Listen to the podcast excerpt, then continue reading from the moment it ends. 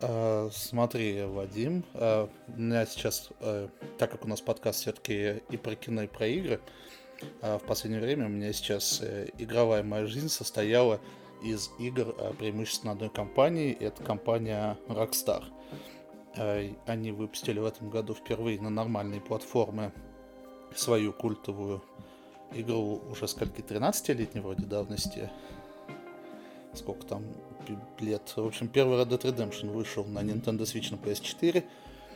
И я его сейчас как раз допрошел. Плюс э, э, в связи с печальными событиями э, смертью актера Джейпса МакЭфри, э, голоса, всеми любимого голоса Макса Пейна, я решил, так сказать, в честь этого устроить марафон всех трех частей. Но пока я прошел только первые две части.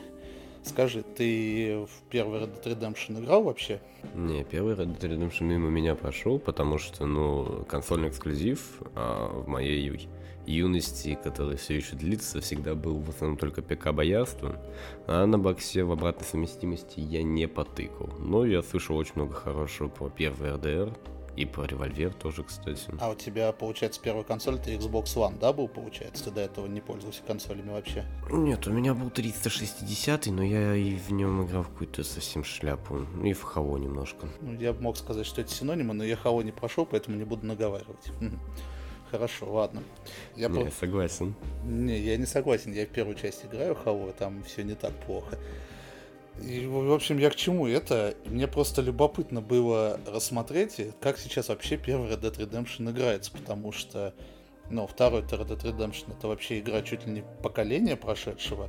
Я думаю, вот, э, чтобы понять, наверное, мой спич, нужно взять, собственно, как факт, то, что Red Dead Redemption 2 это величайшая игра, величайшее произведение. Ты как с этим согласен? Прям вообще всего времени? Нет, ну как минимум прошлого поколения, но вот сюжетно в целом это одна из прям таких сильнейших игр, на мой взгляд. Не, ну объективно, конечно, вот э, это, это очень сильная игра, очень крепко сделанная, даже не крепко, прям идеально сделанная, там все выставлено до мельчайших деталей.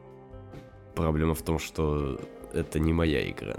Но я согласен. А не твоя игра в каком плане?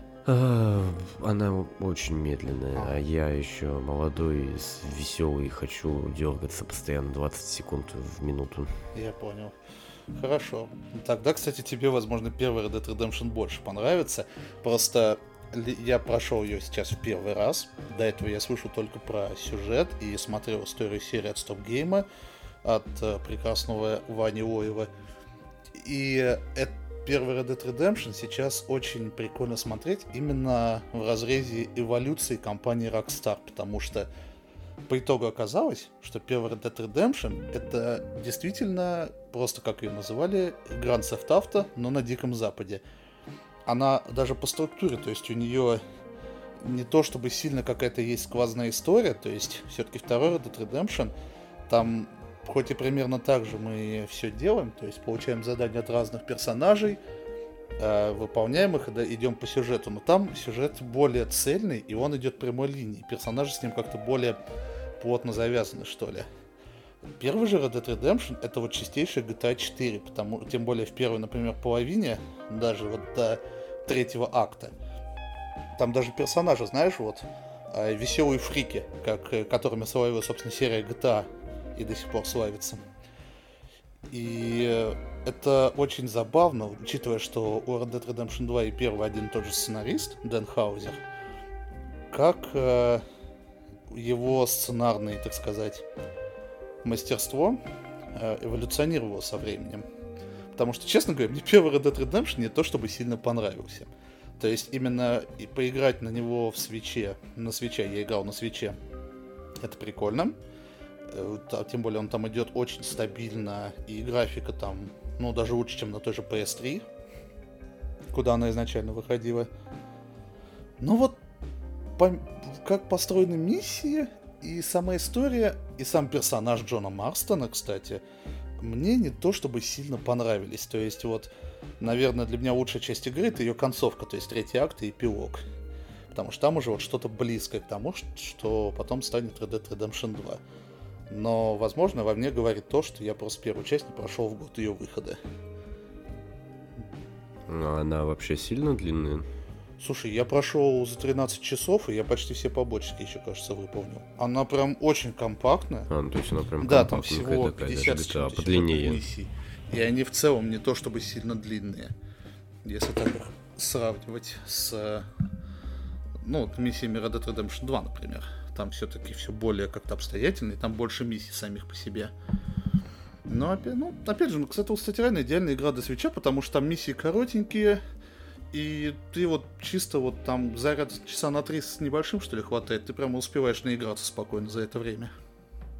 Ну, я просто слышал про РДР, что именно, что там именно глубокие персонажи, что там вот именно скачок в сторону от э, GTA, то, что все-таки серьезность, и вот то, что ты говоришь, что там тоже такие смешные фрики-дурачки, которые страдают хренью, это, конечно, ну, неожиданный твист, я не ожидал такого. Вот я тоже этого не ожидал, потому что мне тоже все говорили, что там более глубокая история. Джон Марстон один из лучших э, протагонистов в видеоиграх Rockstar. И типа Марстон почти не раскрывается. То есть там он иногда в диалогах, когда вы скачете по, честно говоря, пустому довольно открытому миру, вот еще одна претензия, открытый мир мне лично не показался интересным, в отличие от RDR 2, где симуляция вы, вышла на какой-то просто запредельный уровень. И, в принципе, вся его мотивация, почти всю игру, это э, агенты взяли мою жену и сына, я хочу как можно быстрее убить своих бывших э, подельников, чтобы к ним вернуться. То есть там вот какие-то подвижки к раскрытию появляются, опять же, только ближе к концу, поэтому мне последний акт с эпилогом больше и понравились на самом деле. То есть э, это был, короче, большой прогрев Гоев к тех, кто смотрел вот ролики э, про первый Red Dead Redemption, не играя в него, и сейчас они в него поиграют, я думаю, они окажутся прям прогреты на бабке. Хотя, опять же, это не, отре... не убирает того, что игра хорошая. Она понятна, она... я понимаю, почему она была игра года на свой год. Это, ну, наверное, одна из лучших действительно была игра. Хотя, кажется, в 2010-м Mass Effect 2 выходил, да? А в 2011 А, или в 10 А, окей, ладно. Вот Хороший точно не вопрос, помню. ладно. Ну, короче, не суть, да. То есть в том, что сейчас это все еще прикольная игра, но если смотреть последние игры Rockstar, сейчас ей бы действительно не помешал ремейк, потому что подвести, попробовать именно геймплейно ко второй части, потому что там даже стрельба, но чисто GTA 4. Прям откровенно все GTA 4 сделано. Ну, типа та же версия движка, все тоже. Эйфория почти вообще не действует. Типа даже в GTA 4 эйфория более как-то выпячивалась, чем в Red Dead Redemption первом.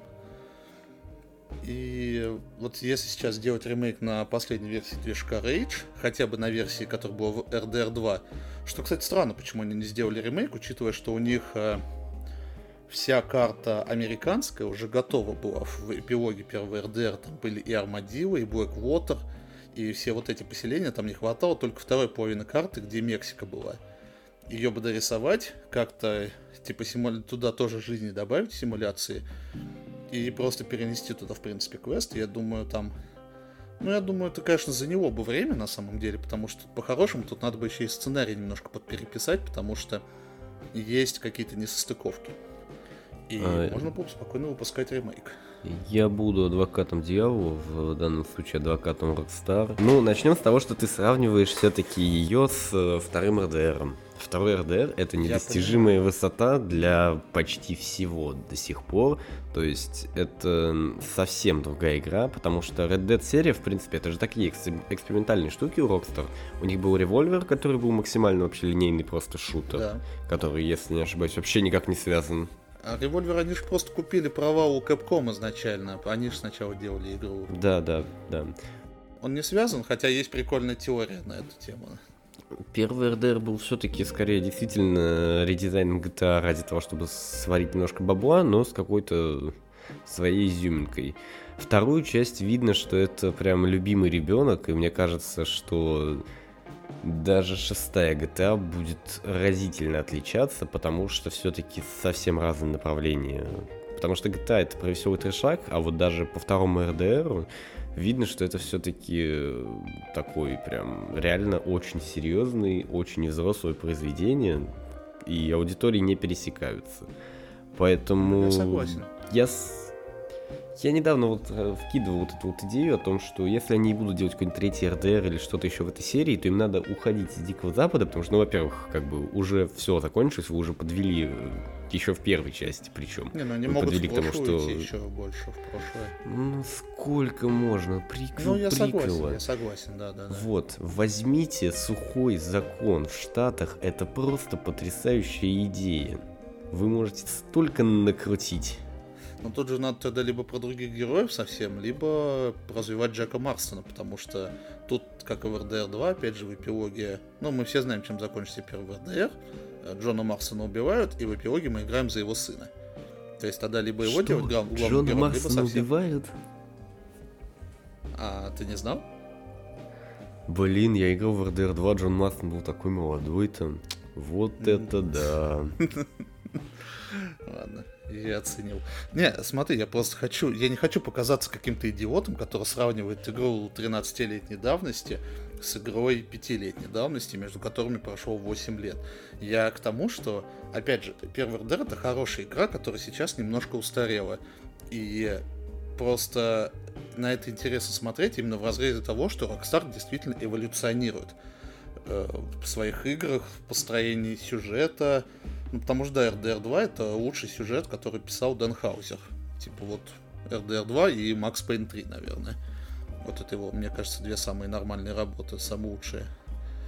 И Про Макса Пейна мы сейчас поговорим. да, по Максу Пейну поговорим.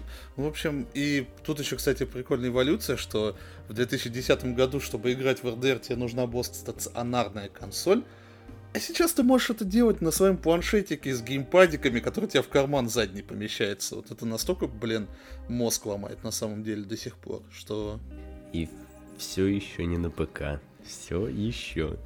А у меня, кстати, есть теория на этот счет. Вот ты не знал? Она у меня есть. Я ее высказывал еще, когда только вышел первый анонс э, переиздания Red Dead Redemption, когда их завалили дизлайками.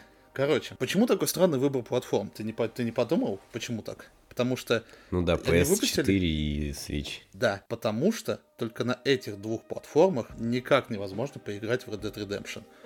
На Xbox в Ване можно, на сексе по обратной совместимости можно. Моя теория. Скорее всего, э, вот этот вот э, ремастер, порт, это, собственно, прогрев тоже, опять же, на, во-первых, забить недостающие платформы, на которых не было игры, во-вторых, проверить, нужна ли вообще сейчас эта игра. И, возможно, все-таки в глубине Rockstar Studio где-то кипит ремейк на новые консоли, на Sex и SS и на PS5, ну и на ПК. Потому что на ПК, честно говоря, первый Red Dead Redemption уже сейчас выпускать, ну, не камильфо. Моя теория такая. Я не знаю, как будет на самом деле, но это смотрится как самый логический шаг, а именно если отталкиваться от того, что сейчас происходит с первым Red Dead. Ну, в таком случае это очень не ранний прогрев, потому что при всем уважении к Rockstar, а, я не думаю, что у них есть хоть какой-то свободный ресурс на данный момент на сторонние проекты. Почему? Ну, потому что едет фура. Ну, блин, ну тут... Не, ну, не, ну опять же, смотри, у них э, как минимум половина карты была готова уже в Red Dead Redemption 2.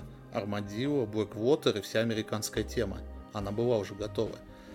То есть им, по сути, надо было только какие-то правки в сценарий ввести и, возможно, возможно, какие-то переписать реплики. Ну и motion capture. Да, это занимает время, но с момента Red Dead Redemption 2 прошло уже 5 лет. 5, да, 5 лет. И я думаю, они вполне могли какое-нибудь маленькое подразделение отрядить, чтобы оно именно делало ремейк. На движке второй части, когда у них, э, опять же, едет фура, ну, ну, может быть, Ну, кто его знает. Делает основная команда. Опять же, у Rockstar очень много подразделений. И заметьте, Rockstar раньше у них разные команды выпускали разные игры. То есть там Max Payne 3, Rockstar Торонто или Ванкувер, не помню. Булли тоже какой-то сторонний Rockstar. Midnight Club. Сейчас они выпускают только самые крупные игры, в которые задействуют все свои студии. То есть все вот по всему миру. И вполне возможно, что они основной Да, GTA Trilogy там. GTA Trilogy это отдельная песня. Я к тому, что вполне возможно, что они могли какое-нибудь стороннее вот такое рокстаровское небольшое отделение подрядить, что, ребят, давайте вы будете сейчас э, ремейкать. Опять же, это все в теории. Я не знаю, что на самом деле. Поживем, увидим. Ну, это вот такие вот мысли. Ну, по поводу Макс Пейна, Ну, у них ремейк уже будет, хотя мне очень любопытно, как они сейчас будут это делать, учитывая, что они собирались использовать голос э, Джеймса МакКефри. И вряд ли он им озвучку успел записать. Эм, есть неприятная теория, надеюсь, они до такого не опустятся. Давай, озвучь. Нейронки. Э, не сработает. При всем уважении к нейронкам, у них очень большие проблемы с интонациями до сих пор, если так смотреть. Даже если смотреть на каверы музыкальные от нейронок, единицы из них э, звучат как что-то живое. Я поэтому думаю, это либо будет рекаст, либо они все-таки отменят ремейки, что маловероятно. Очень сомнительно. Либо они просто перефигачат э, графику и, ну, в общем, графику геймплей, а сюжет останут вообще нетронутым. Оставят. И оставят старые голоса все. То есть чисто озвучку из старых игр просто подтянут до современного качества, возможно, теми же нейронками. Чисто там почистить от шумов, э, в хайрезе и так далее, в хай-фай. Я бы согласился бы на вот этот вариант на самом деле больше, потому что э, не думаю, что этой игре нужны правки по сценарию. Просто возьмите вот движок вашего же Вейка или Northlight, да. Контрола. Northlight, Просто да, да, да, они натяните да, его на Нью-Йорк и дайте, пожалуйста, два пистолета в руки. Ну, я думаю, скорее всего, так все-таки и будет. А, давай, вот я честно, честно скажу, я хотел спиздеть чтобы показаться более таким э, крутым и это. Я не успел перепройти обе части до подкаста. Я хотел это сделать. Я прошел где-то половину от обеих игр. И действительно, все-таки Макс, э, первые два Макса сейчас реально безбожно устарели. Опять это все еще вели- великие игры, они великие на момент выхода и даже сейчас. Они играются, в принципе, приятно, но тебе не кажется, что в первой части какие-то жесткие проблемы со сложностью? Эм, там есть э, не то, что проблемы со сложностью, там проблемы с остановкой противников угу. очень нелогичны периодически. Да. И там реально есть проблемы с нехваткой боеприпасов, из-за чего как бы это не весело, тебе реально надо каким-то образом пиксель-хантить, прыгать в слоумо до трупа какого-то противника, которого ты каким-то образом умудрился убить, чтобы с него залутать патроны, чтобы продвигаться дальше. Но Сейчас будет невероятный хот-тейк, за который меня снова отменят. Меня все еще не отменили за два выпуска, поэтому продолжаем с усиленной силой. Третий Макс Пейн так себе. Так, давай, давай, разберем. Мне... Ну, давай по очереди запомним этот тейк. Давай сейчас с первыми двумя сначала, потом к третьему подберемся, потому что его я перепроходил раньше в этом году. Первый Макс Пейн я стабильно перепрохожу раз в два года. И это потрясающая игра все еще. Да, в ней есть абсолютно дебильные моменты, да, в ней есть вот это вот э, сегменты с повторяющимся кошмаром, который, ну, вообще сделан очень так себе. Ну, не, кошмар нормальный, чисто так. Тебе, кстати, не бесил больше сегмент, когда в начале второго да, да, да, акта ни хрена нету. привязанным к стулу, типа, очухиваешь, и тебе надо пробежать несколько комнат, пока в тебя просто в спину стреляют, а у тебя только бейсбольная бита. Меня этот момент всегда бесил вообще. То есть вот действительно есть проблемы с этим. Кстати, вот э, я немножко тебя перебью вот по поводу патронов. И я, кстати, с патронами особо проблем не испытал. Но почему-то в этой игре иногда нужно несколько патронов в башку высадить противнику, чтобы он умер. То есть даже с дезертыгу надо три или четыре раза в голову попасть. Это вот очень странно. Слушай, такой проблемы у меня не было, вот как раз таки наоборот. Но я как бы на самой высокой сложности, по-моему, не перепроходил mm. игру но... Я тоже, я тоже. А, в игре, скажем так, очень... Иногда странный level design, иногда прям очень странное оружие, которое вообще, ну, как бы угу. ни к селу, ни к месту. Я согласен. Да. Но я все еще считаю, что первый Max Payne в принципе лучшая часть во всей серии. И просто реально накатите мне графона, повторите мне все то же самое, и я сниму палец кулака и скажу, что все было закончено. Слушай, я сейчас я выдам а, момент, за который меня не отменят, но с которым многие не согласятся. Я считаю, что мне больше всего нравится второй Макс Пейн. Как минимум в плане сюжета. Типа, у меня такая градация. Первая часть это классика, ее трогать не надо, и, ну, ее типа хейтить смысла нет. Это первая игра, это проба пера для Сэма Уэйка в качестве сценариста, с проба Ремеди своего шикарного на тот момент движка и делания шутеров, это все-таки их первый шутан. Но, честно говоря, первый сюжет первого Макс Пейна слишком перемешан. То есть там много всего намешано, как будто, а давайте добавим вот это, а давайте еще вот это, а давайте вот это. Это вот знаешь, как когда у тебя творческая свобода, когда ты начинающий сценарист, а ты начинаешь фигачить э, все подряд, э, не особо думая, как это будет э, состыковываться. Примерно такая же проблема, кстати, в первой мафии была. Там даже Вавра, когда ремейк вышел, признавал, что некоторые сцены действительно у него получились не очень, и в ремейке их сделали лучше. А вот второй Макс Пейн, его многие все-таки хейтят, но я не знаю, может быть, я падок на Love Story, а это ж все-таки... На Монусакс. Да даже не то, что на Монусакс, но это офигеть, типа, нуарная история любви, то есть... Ну и опять же, кстати, Мону в этой части по получше раскрыли. В первой части она вообще непонятно кто была, появилась пару раз и типа умерла типа.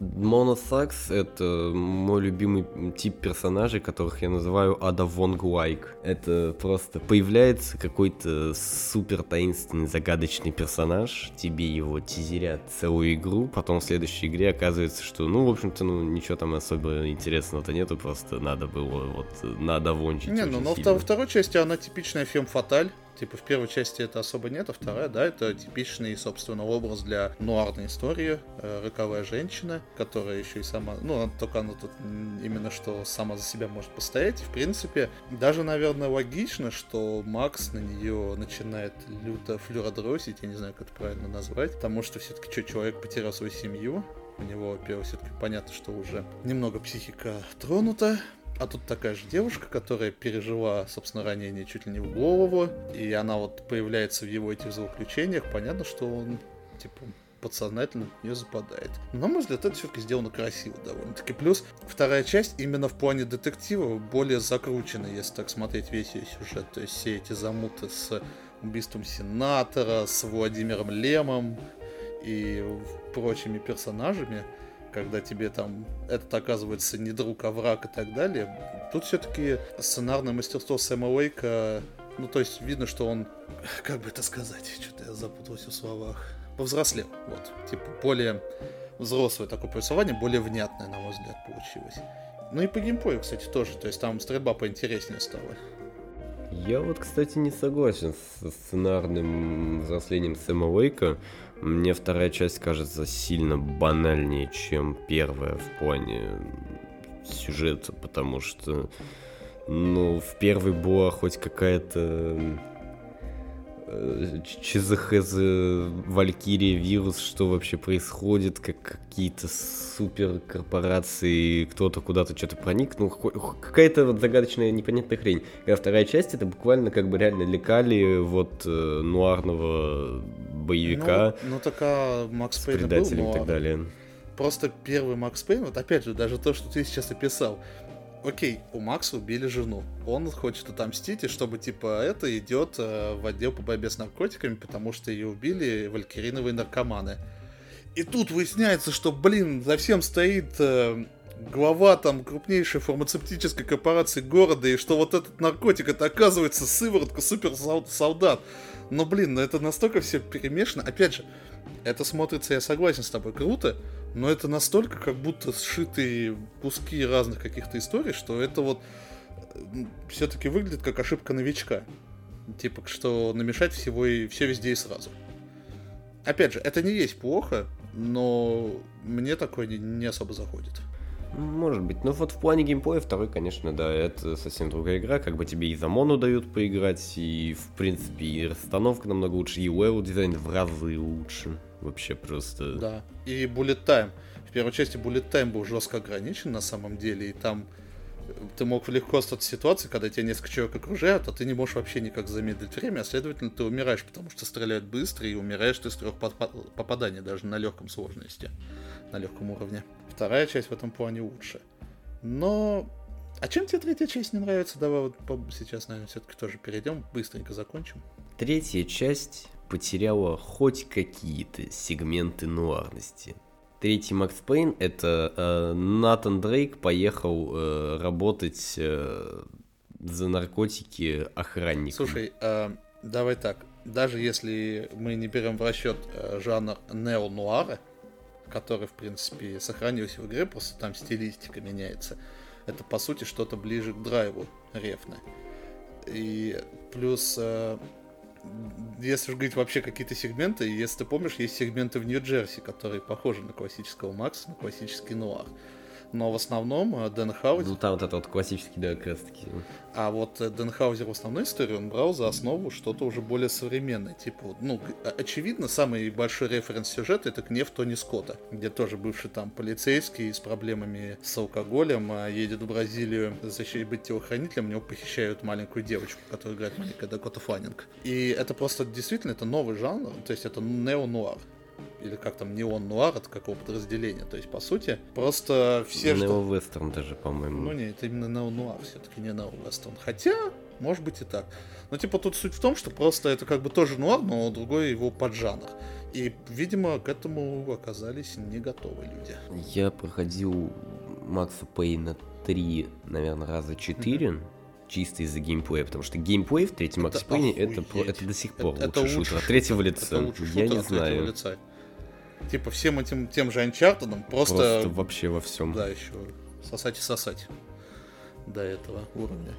Вот, и я проходил эту игру несколько раз, прям, но я отчетливо помню ровно три сегмента. Это сегмент флешбэк, как он э, сбегает с Нью-Джерси после того, как убил э, сынка мэра, кажется, или какого-то просто чиновника. Там а, мафиози, да. Э, сегмент, собственно, с стадионом, потрясающе mm-hmm. поставленный, да, очень да. крутой вообще.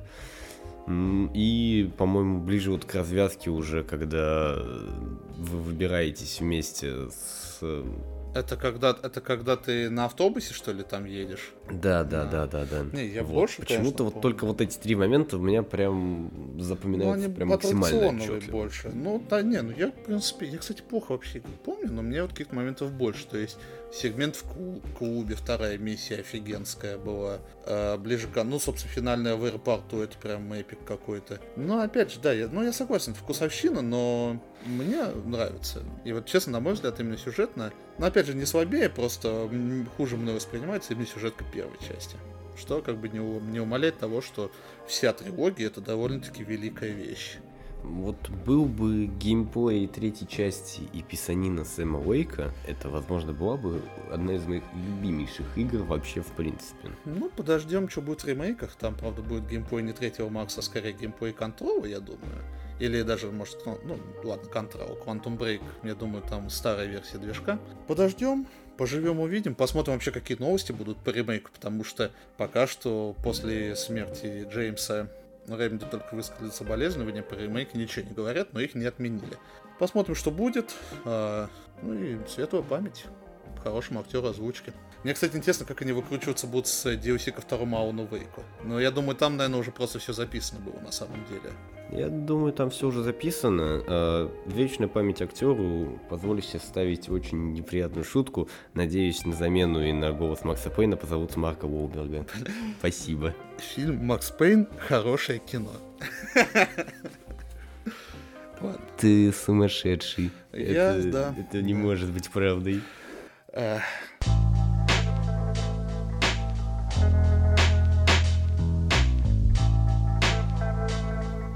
Тогда всем привет. С вами очередной выпуск подкаста «Микрофон. Две банки пива». И с вами его ведущие главный фанат Сидаба, который посмотрел все сериалы Вадим. А, всем привет. И самый большой фанат в мире игры Last of Us 2, большой ненавистник Дженны Артеги, и все, что я сейчас сказал, это полное вранье. Василий. Да, всем привет. Сегодня, кстати, в отличие от прошлого выпуска, я даже соответствую нашему названию, у меня в руках э, медовуха. Не пиво, но я больше люблю медовуху от нашей пивоварни под названием «Неправильный мед». Так что, Вадим, твое здоровье. И в этом выпуске у нас э, этот выпуск скорее киношный, но кое-что игровое, если не считать Макса Пейна и Red Dead Redemption в Cold Opening, э, мы затронем. Я прошел DLC к God of War Ragnarok э, бесплатное и готов что-то про него сказать. Потом дальше пойдет чисто кино. Вадим, как главный фанат Тейлор Свифт, посмотрел ее фильм-концерт. Я не решился это сделать, он скажет, расскажет о своих впечатлениях. Я, как главный фанат Дженны Артеги, посмотрел ее новый фильм, пока без комментариев. И обсудим э, две премьеры. Одну очень хайповую, под названием э, «Слово чушпана э, кам». да, «Слово чушпана кам на асфальте». И э, как главные фанаты Зака Снайдера мы, конечно же, не могли обойти стороной его новый фильм для Netflix под названием «Мятежная луна. Часть 1. Дитя огня». Я сразу спрошу, почему «Дитя огня»? Это словосочетание даже в фильме не фигурировало, Я блин, даже не пытался запомнить полное название вот этого. Вот я очень не хочу даже вторую часть. смотреть. Ну ладно, Справедливо. это попозже. Справедливо. Да, в общем, э, заваривайте чаек, наливайте пивко, мы начинаем.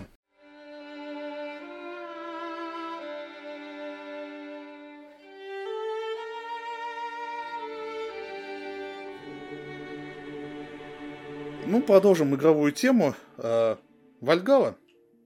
Слишком много в последнее время э, мастурбации на скандинавскую мифологию. Собственно, в 2018 году Фор Рагнарёк ее... Фу, of War 18 года, господи. Ввел ее в моду. И у нас потом появилась игра Assassin's Creed Valhalla, и у которой вышел DLC Dawn of Ragnarok. А сейчас у нас God of War Ragnarok, у которого DLC Valhalla. Ребят, попробуйте не запутаться. А, Да, я прошел это DLC, его анонсировали на The Game Awards, это бесплатный roguelite, режим, рогалик, короче, да. Что удивительно, реально бесплатный. С The Last of Us Part 2 это впихнули в ремастер за 10 баксов, цените. Sony. И, но это не просто рогалик, это сюжетный рогалик. И вроде как это эпилог истории Кратоса, и вот тут у меня, конечно же, есть так, вопрос. Эпилог? Все? Ну, эпилог, скажем так, той истории Кратоса, когда он уже две с половиной игры не может принять свое прошлое, простить себя и отпустить за то, каким козлом он был. Эта тема была и в игре 18 года, где он в конце такой «Я не хочу бежать от прошлого, я принимаю себя». Потом это же было в Рагнарёке, где он тоже внезапно начал срываться ему опять-таки «Брат, ты не такой, ты другой». И в конце он тоже типа стал богом, которого не боятся, а которого почитают. Но оказывается, он все еще не принял э, старого себя и не готов, типа, стать другим богом. Для этого ему нужно попасть в Альгаву. Его туда кто-то вызвал. Там это прям реально загадка, типа, а кто же? Оставил Кратосу записку, типа, братан, приди в Альгаву. Там вот как-то что-то там такой текст был, я не помню точно, если честно. Собственно, Кратос приплывает в Альгаву, пытается в нее попасть, ему там быстренько дают пиздов, и ему говорят, чувак, ты действуешь не по правилам. По правилам тебе нужно проходить испытания, чтобы тебя пустило дальше. По сути, так оправдывается рогаликовая часть. И все-таки, мне не очень понравилось God of War Ragnarok. Вадим, ты не играл, да, в него? Я тут один. Посмотрел на ютубе полностью прохождение, потому что, ну, у меня плойки нету. Просто мне Рагнарёк не очень понравился, как сюжетно, так и геймплейно, потому что, на мой взгляд, геймплейно там немного его сломали, потому что там добавили слишком много переменных, на мой взгляд, которые перегружают игру. Тебе там нужно было выбирать шматье с определенными статами, как будто ты прям в РПГ какой-то, хотя Ну, это типа части RPG-элементы было. и вот в новом... Но они там были настолько на втором плане, что я, честно говоря, э, я когда перепроходил игру на сложной, на сложной сложности, господи, тавтология какая, я, короче, прошел почти до конца в броне первого уровня с непрокачанными клинками и топором, я жестко матерился. Короче, все равно это возможно было пройти. Тут же нет, тут как-то слишком э, усилили влияние статов, добавили стихийные уроны, которые тоже тебе вынуждают прям жонглировать пушками. Хотя, честно говоря, вот, типа, вообще, если так смотреть, там довольно-таки нормально сделали. То есть есть оружие для супербыстрых атак, это копье Драупнер.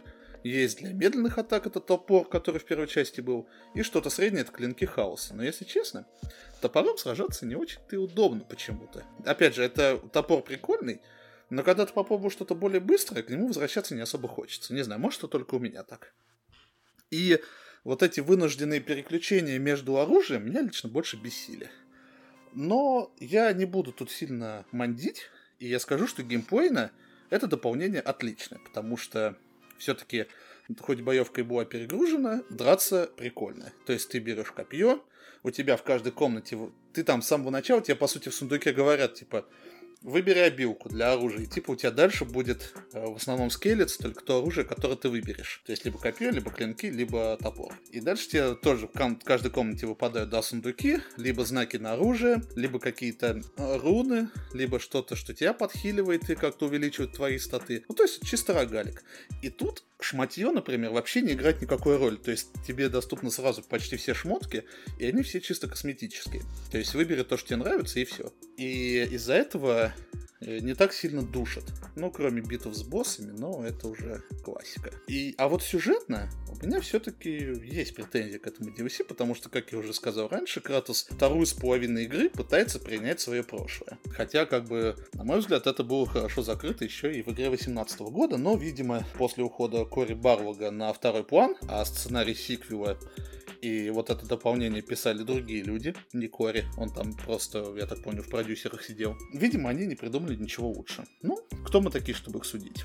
Как говорится, ну ладно. А в чем вообще заключается финал искупления-то вот этого тогда? Короче, ему Фрея предлагает стать новым богом войны в начале этого DLC за место Тюра, потому что, если ты помнишь, Тюр там вообще оказался тряпочкой, который выгорел, так сказать, на работе. Ну, это вот все, что я помню про... Это вот такая деконструкция токсичной маскулинности.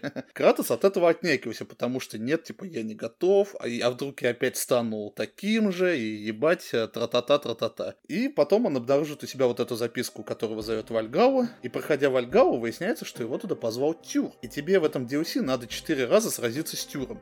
По сути, чтобы пройти игру, тебе надо чистых ранов, кажется, 6 или 7 пробежать. Не помню точное количество. И типа сначала ты просто до какого-то босса добегаешь, потом ты доходишь до Тюра, он говорит, ты не готов, и отправляет тебя в начало. И так несколько раз. Ты с ним несколько раз дерешься. Что прикольно, он каждый раз использует новое оружие. Сначала со скандинавской мифологией, потом с египетской, а в конце он на тебя с катаной валит, как будто это какой-нибудь сараон из Dark Souls. Ладно, вот это, вот это прикольно, кстати.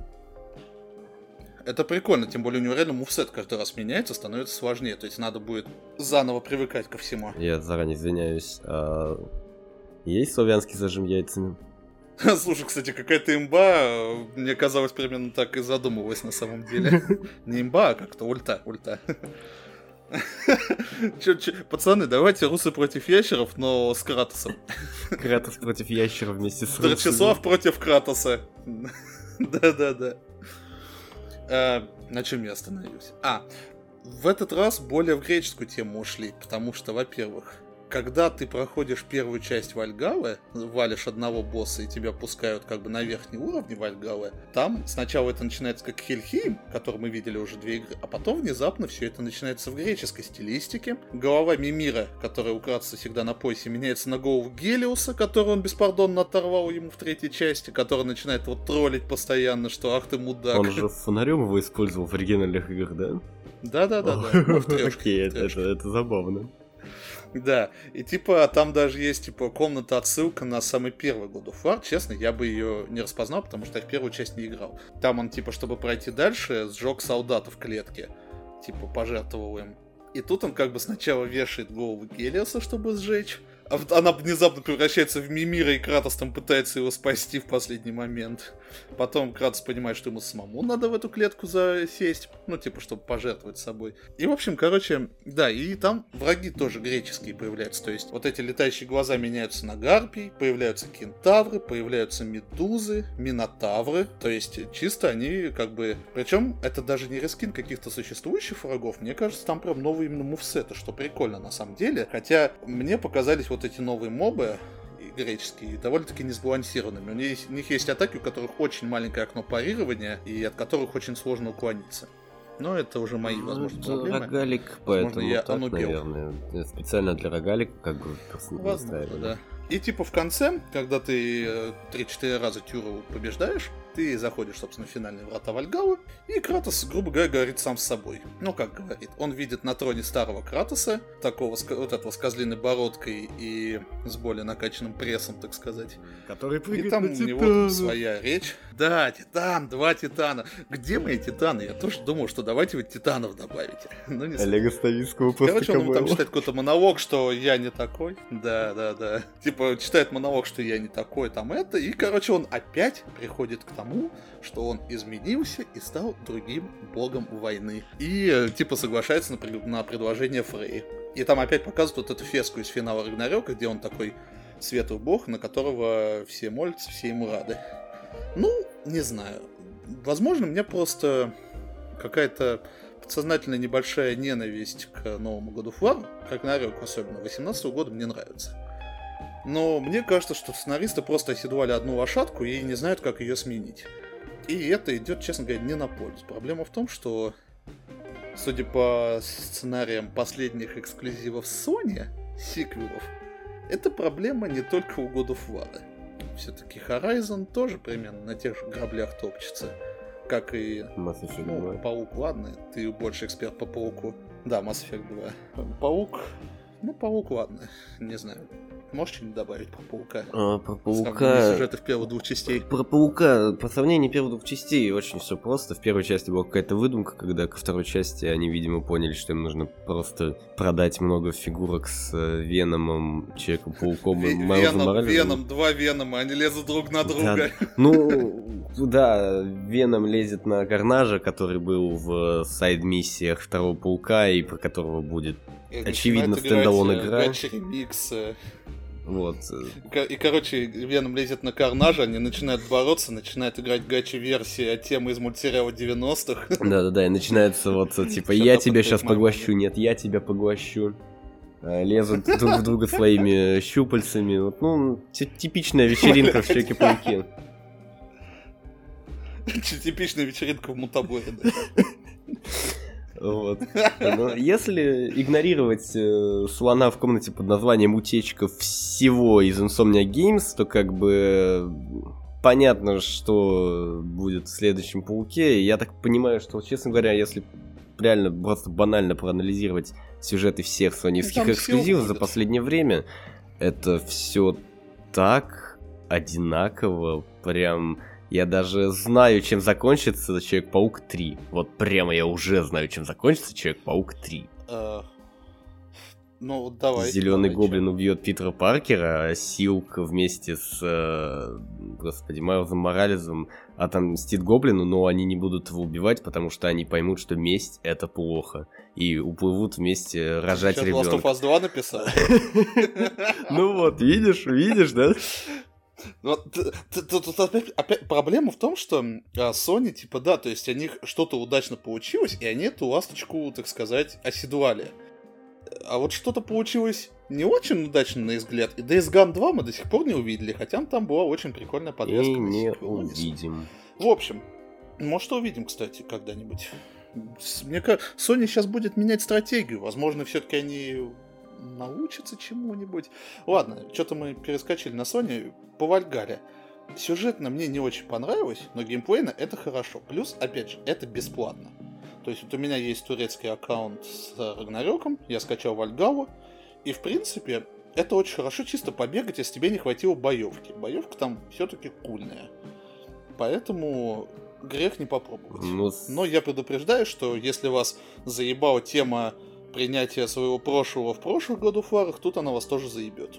Ну, слушай, для бесплатного обновления э, они добавили туда новые мувсеты у новых боссов, они добавили туда кучу новых мобов, отсылки к предыдущим играм, и, в принципе, то есть, сколько это, ну, часов 6-8 дополнительного геймплея, даже если... Я, кажется, десятку Даже потратил. 10. Даже если игнорировать то, что... Плюс, опять же, там я... Я еще, давай дополню, извини, перебьюте. Я еще не все зачистил. То есть там как бы после финального сражения с Тюром тебя открывается арена. И там вот в финальной части, когда ты уже в греческую, так сказать, часть Вальгала переходишь, у тебя с каждым раном успешным открываются какие-то новые арены, которые тебе как бы по сюжету можно зачистить, они тебе дают эм, избранников Вальгала убить, которых тебе нужно убить, чтобы пройти к Тюру. А если нет, это просто типа разные арены, на которых э, спавнятся мобы, и там типа на скорость там надо, ну, чтобы ранги получать, типа бронза, серебро, золото. И вот там какая-то главная арена открылась, я ее еще не зачистил. И в принципе, так как это рогалик, по сути, ты можешь в нее играть, пока тебе не надоест. Потому что там каждый раз какие-то разные комбинации. Ну вот. Это прикольно, Для я бесплатного контента бесплатно. это прям круто, молодцы, даже если, ну, и просто сюжетно это дополнительный какой-то кусок пролога, который ничего особо нового по большой части не привносит. все равно тут респект, это не ремастер игры двухлетней давности за 10 э, долларов, если у тебя есть оригинал. Где тоже будет рогалик, там еще будет тоже рогалик режим, который, как я понял, никак сюжетно вообще не скреплен, это просто что-то по типу наемников из резика. Ну, судя по всему, они нарезали э, какие-то наработки Fractions и решили хоть куда-то их впихнуть, раз отменили фракции. А, да, да, да. Я так понимаю, на этой ноте мы заканчиваем с играми. И э, нам нужно что-то музыкальное, поэтому Вадим будет рассказывать про Тейлор Свифт.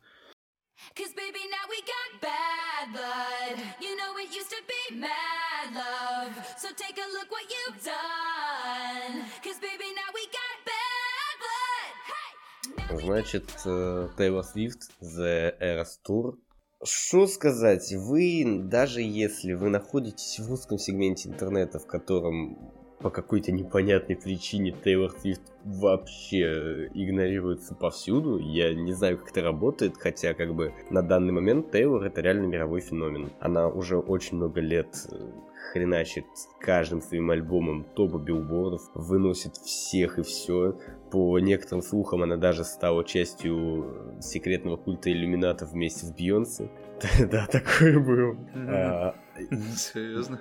Там была очень долгая райвел вместе с Канни Вестом, где она технически одержала победу, и после этого по секретным скрижалям Бейонс пригласила ее в Орден Иллюминатов, и теперь они все управляют поп-культурой.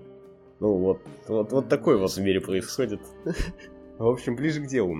А, предзаказы на запись концертного тура Тейлор Свифт в кинотеатрах произошли все предзаказы билетов вообще в принципе. На данный момент концерт Тейлор Свифт это второй концерт, который транслируется в кинотеатрах по сборам вообще. На первом месте только был поминальный концерт Майкла Джексона. Майкл Джексона. Все а, осталь... остальное даже не близко. А, тур идет уже год, и это только американская версия. Сейчас будет европейская серия туров, и там уже нету мест очень давно, а он начинается только в весной. В общем, э, человек Классика. года. Хорошо, что в прошлом эпизоде мы вырезали определенную шутку, связанную с этой фразой. Да. Да, да, да, да. А то мне кажется, мы бы не прошли модерацию ВКонтакте с такими шутками. Они так очень долго думают, чего докопаться. А, в общем... Нет, нормально, кстати, они сказали, что до пяти дней рабочих, так и было. Все, извини, да. я молчу. А, в общем, вот это большое очень событие, очень известной кантри-певица. Как бы, если вы не знали, то Тейлор Свифт начинала как чистая кантри, Потом-то начинались эксперименты с этим всем. Ну, кстати, это ее лучшие треки на самом деле. А, нет. Типа, мне вот ее больше старый период. Ну, ну мне больше старые ее какие-то треки нравятся. Ну, я мало их, конечно, Я слушаю, могу, могу понять, но... Нравится, чем попса. Но там... Так, ладно, все. Надо будет это тоже вырезать, а то у меня сейчас начнется сейчас просто срачка, ну ладно. А, в общем, концерт Taylor Swift это три часа не художественного материала, это не актерское какое-то произведение, это не художественное произведение, это от просто очень красиво поставленный, очень красиво снятый концерт, который даже если вы не фанат Тейлор Свифт, стоит посмотреть, не знаю, хотя бы избранные какие-то песни или нарезочки на ютубе, потому что хореография просто вау, съемки просто вау. Все песни, которые звучат в, на данный момент э, версии данного фильма, это всегда песни с первых чартов билборда. Даже если вы не знали, что это Тейлор Свифт, вы будете знать, что эти песни Тейлор Свифт, вы их 100% слышали как минимум половину. Э, все выглядит... А как пример можешь что-нибудь привести? My Tears Ricochet, Cryl Summer. Cryl Summer в этом году очень сильно везде из всех утюгов играла, хотя песни два года уже. Champagne Problem. Это что-нибудь из более старенького Shake было? It Off, Blind типа... Space. Вообще вот... Uh, you Belong With, you me, belong была. with me была тоже в принципе, вот Love Story. Love Story была. Там, там были вообще все. О, все, мои, все, мои, все мои любимые были, надо смотреть. Все самые ходовые песни были. А, важно понимать, ага. что очень много песен Тейлор переписывает сейчас в отдельные альбомы, потому что скандал с лейблами и так далее. И помимо... А что за скандал? Прости. Э, лейблы в свое время, ну, как и обычно, ведут себя как корпоративные мрази, отжимают права на песни, и которые написала лично она сама себе же. И, и чтобы обойти ага. эти авторские права, она не просто перезаписывает песни, а у нее есть такая штука, как э, э, Тайлер Вершин. Это те же самые песни, но с дописанными пару куплетами, и обычно они длятся 10 минут. И на Ютубе есть э, клипы под эти 10-минутные песни. Самая главная особенность этого всего то, что у, Тай... у Тейлор очень большая история взаимоотношений с разными знаменитостями. Собственно, mm-hmm. у нее есть очень разрывная история о том, как они встречались с э, Джейком Джилленхолом, например. И... О, ничего себе. Да. А, есть отдельная песня, посвященная дружбе с Блейк Лавли, женой Райана Рейнольдса. Там, в принципе, очень близко все... Ну, мало ли. Там все очень быстро. А там была даже вот недавно фотка, где они втроем, собственно, Блейк, э, Тейлор и Райан. Да, да, да. Там были слухи, что он хочет, короче, Тейлор Свифт на роли Леди Дэдпула. Да, и это потрясающе. Я надеюсь, так и будет. Это, это очень круто. Да, я бы согласен. Ну, слушай, если они Брэда Питта уговорили на невидимку там на секунду появиться. Да. И на самом деле Тейлор Свифт очень много с чем реально связано в нашей социальной сфере. Я думал, я буду рассказывать про концерт, но просто про концерт тут ну, сложно рассказать, это надо реально посмотреть хотя бы кусками на ютубе, потому что это просто очень красиво поставленные музыкальные э, композиции вживую исполненные без какой-либо фонограммы, с очень красивыми костюмами. Если вы смотрите на Taylor Swift и там, не знаю, у вас какой-то определенный типаж ее как будто в голове рисуется, то у нее там есть безумно хорни костюмы, есть очень красивые костюмы из... Э, у нее был альбом «Фольклор», и а, там прям такой очень... Ну, выраженные фольклорные костюмы, как говоря, как это правильно объяснить-то? Слушай, слушай, а можно, можно я сейчас задам такой вопрос, который типа разрывной сейчас будет? А у нее был костюм кошки из фильма Кэтс? Нет, прям такого не было, но было все равно очень да какого черта? Я даже не прошу версию с анусами, которые там были, просто это его в костюме кошки. Господи. Ну ладно, не судьба. А, в общем, на самом деле, я реально удивлен, что Тейлор сейчас в России люди в Твиттере реально пишут, блин, как Тейлор Свифт стала человеком года, я вообще про нее знаю только то, что какая-то там певичка. А почему не... Ну, потому что... Потому что все, да. у него другие выборы. Блять, опять. Это мы вырежем тоже, да. Он выиграет в следующий раз. Да. Все. Этот, так, я знаю, э, э, пометка на полях. Этот сегмент полностью нахуй выйдет. Нахуй вообще просто. вот. А, собственно, очень крутой концерт, очень крутая постановка, очень крутые песни. Если вы не фанат, э, попробуйте, гляньте на ютубе, все равно скоро увидите, как только, не знаю, появится разрешение на залив хотя бы сегментов, либо, может, уже есть. Если вы фанат, вы уже смотрели, возможно, даже в кино у нас, я видел в кинозалах, даже в России есть сеансы. Ну, кстати, да, было так. А, даже у нас в городе вроде было. И самое клевое то, что даже сейчас уже есть в отличном качестве на всех моих любимых зеленых стриминговых площадках в 4К. И да, он длится 3 часа, но, come on, это концерт, вы можете включить его с любой точки, и вы кайфанете. В общем, э, а еще вы можете посмотреть его в телеграм-канале Енота Киномана. Ссылочку я у себя в паблике оставлю, попрошу Яны. Она собирает в телеграме все новинки. Вот, или так. В общем... Это такая интеграция, за которую мы не заплатили, просто я люблю енотика. Ну, это нам, это окупится, знаешь, э, карма возвращается. Кстати говоря, у Тейлор Свифт есть песня «Карма». Она буквально... Вот. Как, а не как, карма, а Карма Полис она пела. Нет, нет? Карма Полис. Она, кстати, что-то радиоходовская на каком-то концерте. Не, она, кстати, на каком-то концерте что-то радиохедовское пела, но не помню, Если что. не ошибаюсь, не с Томом Йорком, в принципе, коллабились. Ладно, значит, смотрим. Вот. В общем, э, Мне очень понравилось, я очень доволен, я смотрел в потрясающей компании, я был безумно счастлив. Э, это определенно заслуживает э, своих покупок билетов. Возможно, не так сильно, но это явно лучше, чем все комикс-фильмы этого года, за одним исключением. Ну, ты как-то... Ты, ты, ты, блядь, конечно, сравнил нахер. Ладно бы ты сравнил, что это, это примерно как миссия невыполнима 7, там, я не знаю. В общем... Ты с комиксами сравнил. Концепт Тейлор Свифт — это Римская империя для девушек. Вот это мой вердикт. Почему для девушек? Ну, потому что мужчины думают о Римской империи, а женщины думают о том, что как было бы клево сходить в лайве на Эрос Тур не на запись, а прям на настоящее выступление. Вот это было бы прям потрясающе. Тогда перейдем к моей личной Римской империи. I can't help you. You're gonna have to do just what I ask you to. I like our resources. We want to do business. Well, Mabel here said you guys are one-timing, but if this works out, this is it. One time only. Uh, новый фильм с Джен Ортегой, Finest Kind, он же Крупный Лов, он же Лучший вид. Это очень спорный перевод названия. Uh, релизнулся на очередном, точнее, я уже сбился, каком по счете стриминге Paramount+. Plus. Uh, новый фильм с Джен Ортегой, Э, под названием Finest Kind. У нас его перевели официально как крупный улов. Хотя перевели официально громко сказано, потому что официально у нас фильм в России выйдет только, кажется, в январе в кинотеатрах. Сейчас есть только любительская ужасная озвучка и нет никаких субтитров, поэтому, чтобы вы понимали, мне пришлось смотреть этот фильм в озвучке 1xbet. Да, и с водным знаком.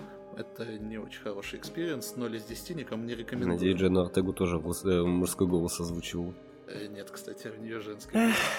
Проблема в том, что я никому не рекомендую смотреть этот фильм на самом деле. Честно говоря, я не так много фильмов с Артегой посмотрел, но до этого то, что я именно посмотрел, я не мог выделить какого-то прям плохого фильма. Они все такие примерно были хорошие. Какие-то прикольнее, какие-то подраматичнее, типа The Fallout. Спойлер, не тот Fallout. Э, но тут это очень странный фильм с каким-то сценарием.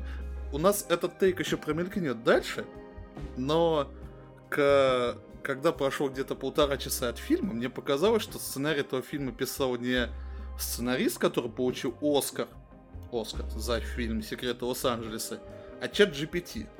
Потому что в чем замут фильма? Его продавали как история о том, как э, рыболовы влипают в бандитскую, так сказать, э, то ли сделку, то ли что-то. Что на самом деле? Первые полтора часа это slice of life из жизни, собственно, рыболовов на катере. Где где-то там по бокам э, ходит Джен Артега, который торгует наркотой. Ну, как торгует, типа, курьерит, так сказать, для своей мамы, чтобы вы понимали. На нее западает один из главных героев братьев, и они в первую же ночь у них все было, так сказать. Причем там э, в этой сцене просто, мне кажется, можно... Там не было сцены секса, там было, типа, пробуждение на утро, типа, с продолжением. И, честно говоря, в этом моменте можно было ставить музыку из псковского фона, потому что некоторые фразы, блядь, это такое клише, нахуй. Там просто, типа, что они просыпаются, она типа do you like me, типа, я тебе нравлюсь, типа, ты говорит, типа, говорит, да, говорит, ты мне нравишься, начинает ее целовать, и она такая говорит, like me, типа, короче, типа, люби меня ниже. И ты просто, блядь. Чисто реально в этом моменте можно музыку... Это второй проект в этом году, где можно спокойно ставить музыку псковского порно, и, в принципе, это будет аутентично. Первым был Idol с э, Лили Роуз. Ой, это потрясающе был. Вот. И типа, что самое прикольное, первый вот реально час, типа, когда тебе показывают это как slice of life, это прикольно на самом деле. Потому что там красивые виды, там реально показывают, вот, как они там на этом траулере или на чем там ловят гребешки, там их вскрывают и все такое. Это, конечно, типа не то, что я собирался смотреть, но это нормально. Проблема в том, что основной движуха начинается через полтора часа, а фильм идет два часа. И вторая половина это вообще какой-то скомканный пиздец, и вот с этого момента реально создается впечатление, что это писал чат GPT. Либо э, они хотели сделать из этого сериал, а потом это все ужали в фильм. Потому что тут им нужно срочно бабки. И Артега предлагает э, законтрабандить э, героинчику. Один раз не пидорас, как говорится, чтобы бабки на выкуп катера получить. В итоге у них сразу же этот героин кто-то упирает, э, прикрываясь тем, что они якобы копы. И этот наркоторговец э, требует с них бабки. А потом выясняется, что он там в заложники взял, ну как, э, беременную жену одного из них, которые вообще до этого не заявляли. Избил ту же Артегу за кадром. Она там просто таким сидячищем э, ходит. Да, хейтер Джен Артеги, вы можете посмотреть этот фильм, она тут получает поебало. Хейтеры Джен Артеги и... посмотрели уже фильм X, и они были довольны. Блин, мой любимый мой мем после просмотра X, когда чувак смотрел и в определенном моменте скинул э, э, картинку из КС э, четко жбан. Да. И, в общем, просто все начинают разворачиваться настолько, блин, быстро, настолько поступки героев какие-то странные. Опять же, тут, конечно, анализировать, это, это последнее дело такой фильм анализировать. Просто это очень странный продукт. Я, честно, на половине я думал, ну это типичный середняк для стримингов. Типа посмотреть и забыть.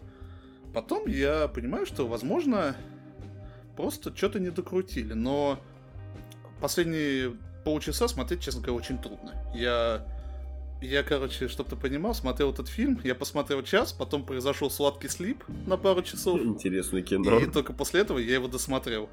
Да, интересно. Да блин, Артеги мало. Артеги мало вообще в этом фильме. Так что это, это, это сильно кратенько. Я этот фильм никому не советую, если честно. Чисто, если хотите посмотреть на Артегу, да, с ней прикольная сцена, ну и, блядь, э, сцена, под которой можно продолжить псковское порно, ну это просто забавно.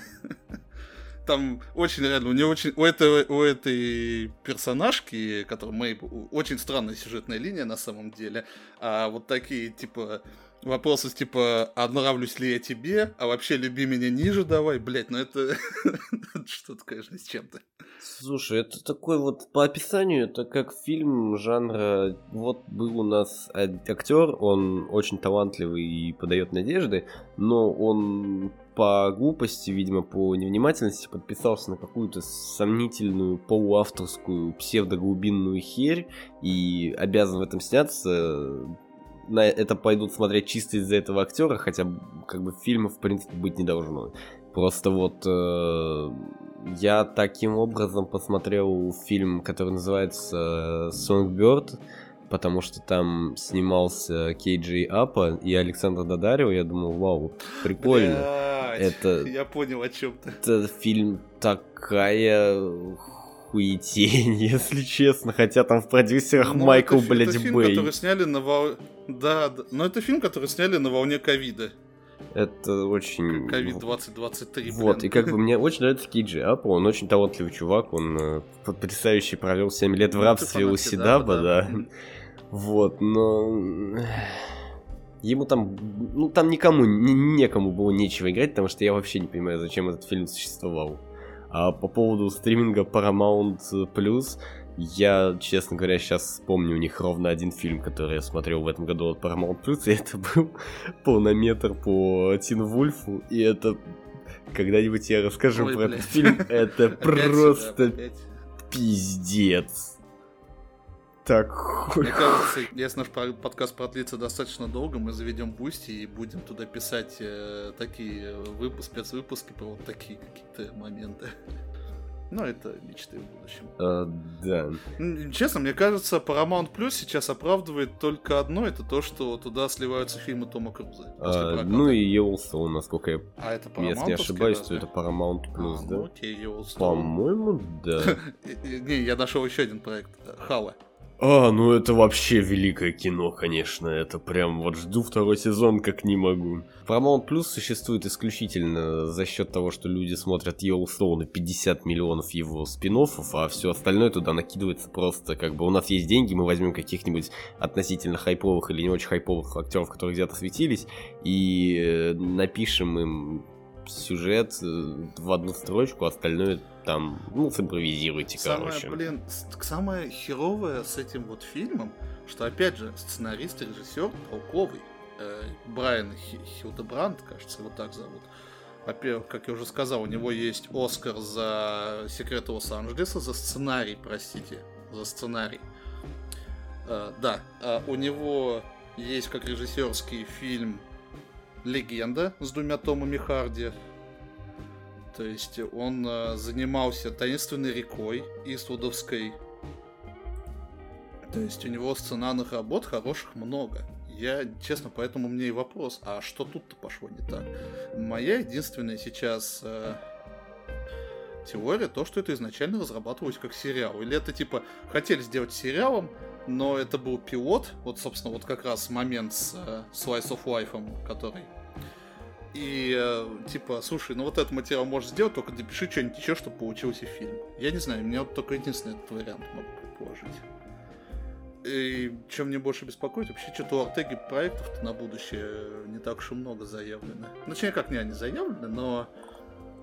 Ну, Beetlejuice 2, окей. Beetlejuice. Э, мы ждем. Вот этот Миллерс Герл, который вариация Лолиты какая-то очередная, это, конечно, любопытно, но вряд ли это будет что-то прям хорошее. А там снимается Мартин Фриман, это не может быть чем-то хорошим. Ну, я не то, чтобы фанат или хейтер Мартина Фримена. А вот третий проект, это проект, сука, с Викингом, блядь. А мы вспомним, что... А, а мы помним... А Второй сезон, Нет, там фильм какой-то, причем он там тоже, походу, типа какой-то этот э, музыкант, блин. И мне уже страшно, но там, кроме Викинда, на ролях и Артега, и Барри Кеган. Так что, ну, может быть... А, ну еще фильм от А24, что-то там про единорога, где она с Полом Радом играет. А, ну тут можно даже ничего не говорить. Фильмы А24 мы смотрим, какую бы херню они не снимали, да, потому что они снимают херню, но мне это очень ты нравится. поэтому предложил на следующий выпуск посмотреть новый фильм с Коли Кейджем? А, ну, еще потому что это Коля Кейдж, как бы. Коля Кейдж, да. Коля Кейдж, да.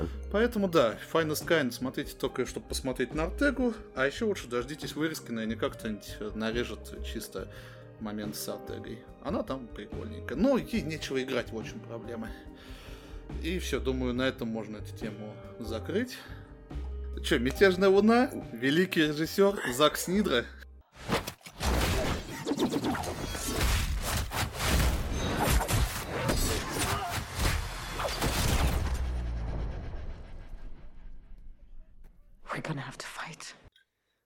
Мой любимый режиссер Зак Снайдер. Я безумно благодарен ему, потому что в конце 2023 года он подарил мне два часа такого потрясающего сна.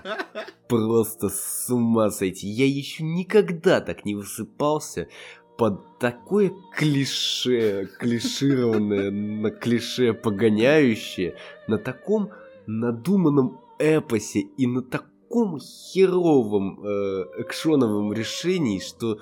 Ну нет, кстати, Господи, вот тут я, я, тебя наверное, так люблю, дорогой мой. Ну давай по порядку, ладно. да, я дум... По порядку или будем просто убивать эту херню? Не, слушай, а что убивать? Ну, это нормальный фильм, просто это, ну, типикал клише, как Свят сказал, боевая фантастика.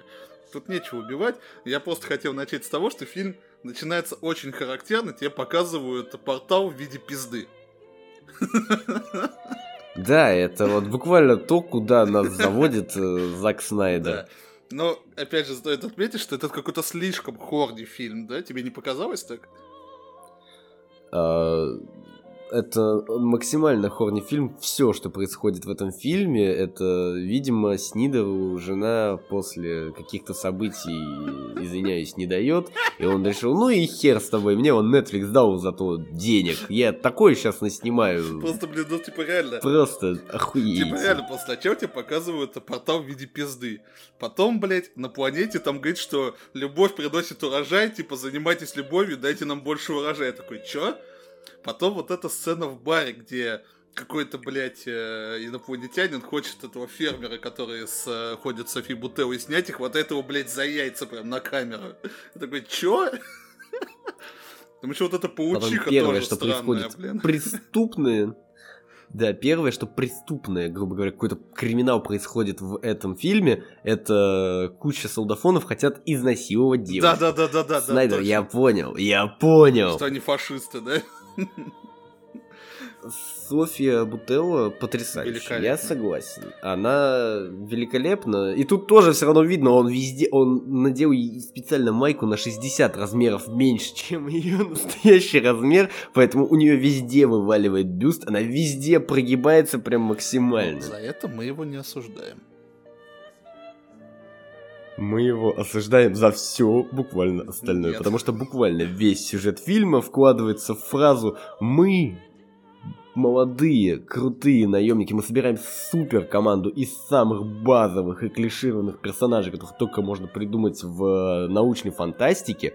Мы победим военную машину террора, коммунизма, капитализма, нацизма, чего угодно тем, что защитим от нее деревню на три Слушай, ну, бомжа, кажется... потому что у них продали все левые запасы, и теперь злые нацисты хотят их... Э, Мне кажется, ты упустил основную суть, что Снайдер просто скопировал семь самураев.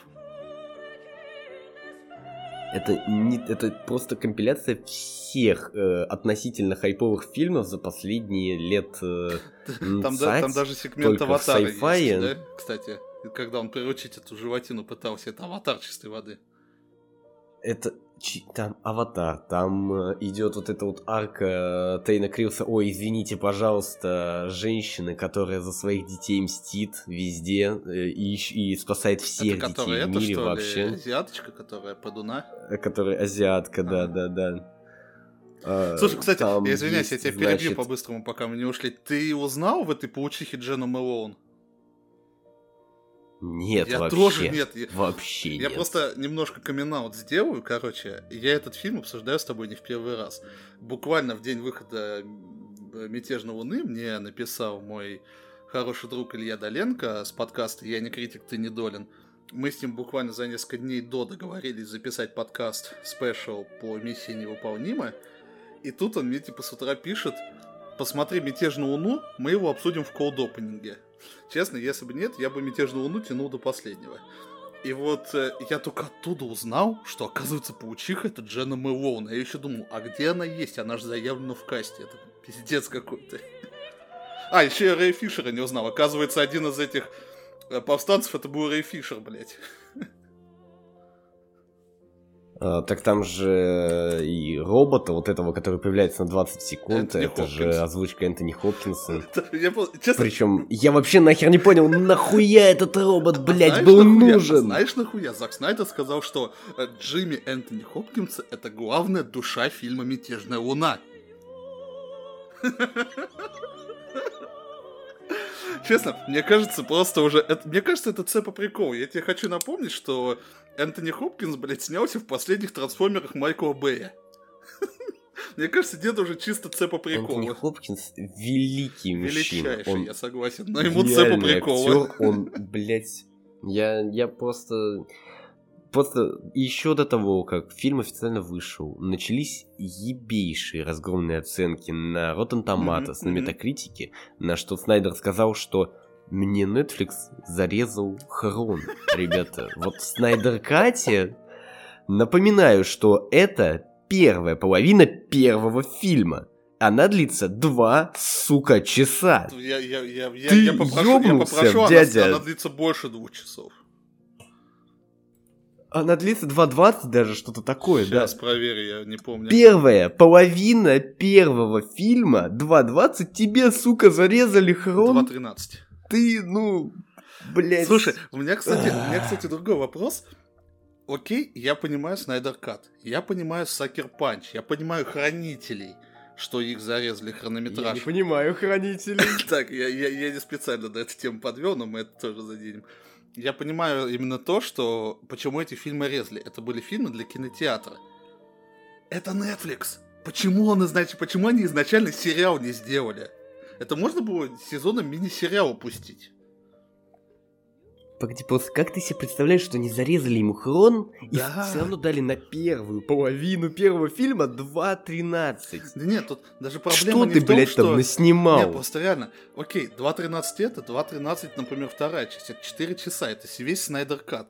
Но просто в целом, во-первых, да, что он там наснимал, а во-вторых, почему Netflix немного не отложил премьеру вот на когда там вторая часть в апреле, да, собирается выйти, и просто в апреле не дропнуть Да, да, мини-сериал на 8 серий. А, ну, во-первых, это политика Netflix, потому что сейчас они не выпускают хоть какие-то свои большие проекты разово. Они теперь их делят на две Ну, части, это чтобы очень ты за одну триал про подписку, чтобы ты за одну триал подписку не посмотрел все полностью, Ну да. что ты хотел, и не продлевал дальше. Тебе надо минимум два раза оплатить, Ну да, да, собственно. да. То есть триалку и основу.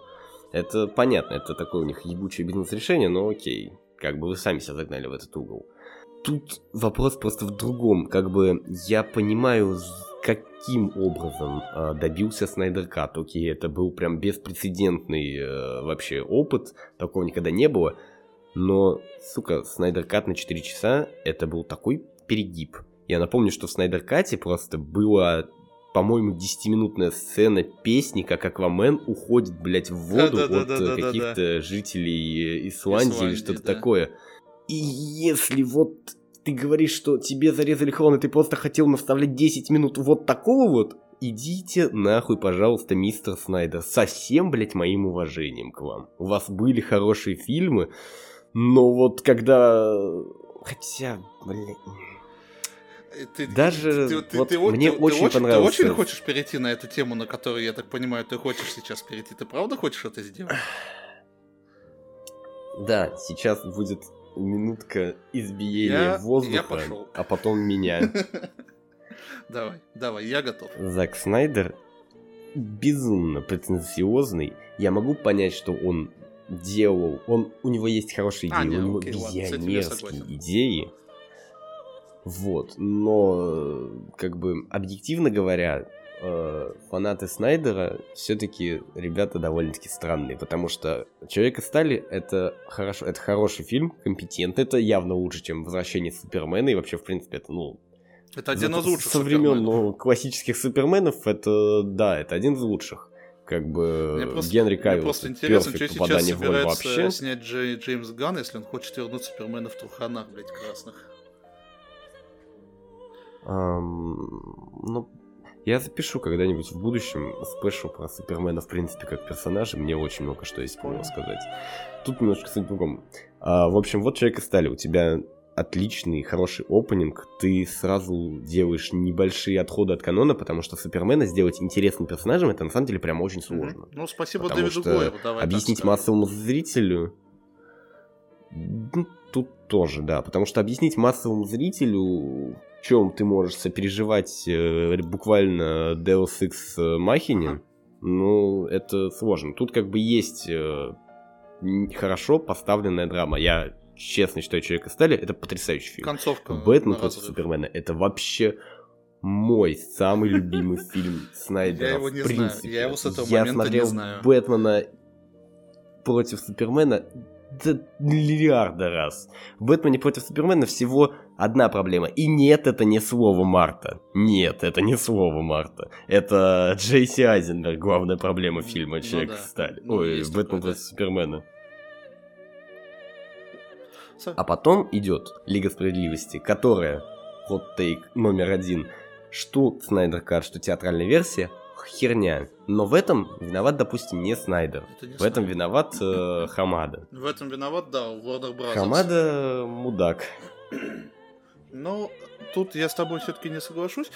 Я согласен, что э, версию Снайдера не получилось бы выпустить в кинотеатрах. Все-таки 4 часа, простите, на такое в кино никто не пойдет. Но если Да вы... не надо было 4 часа это, из этого делать.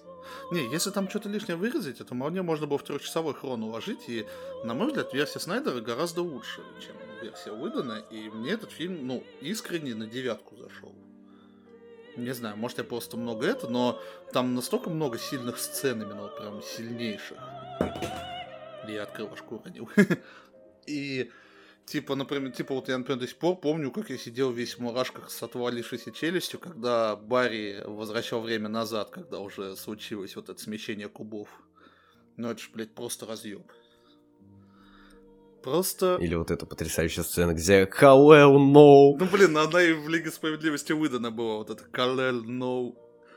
Зато, кстати, первый драк с Чудо-женщиной э, в Снайдер-версии гораздо больше. Хотя там, блин, постоянное слоумо появление Чудо-женщины с этим женским хором, вот этим ага, как э, в Дюне, блядь, Вильнёва. Да вот эта шевизью тема, да которую то, я шевизью, просто там, возненавидел. Там, там хор, который потом перекочевал в Дюну Вильнёва, блядь, вот серьезно, на саундтрек один в один.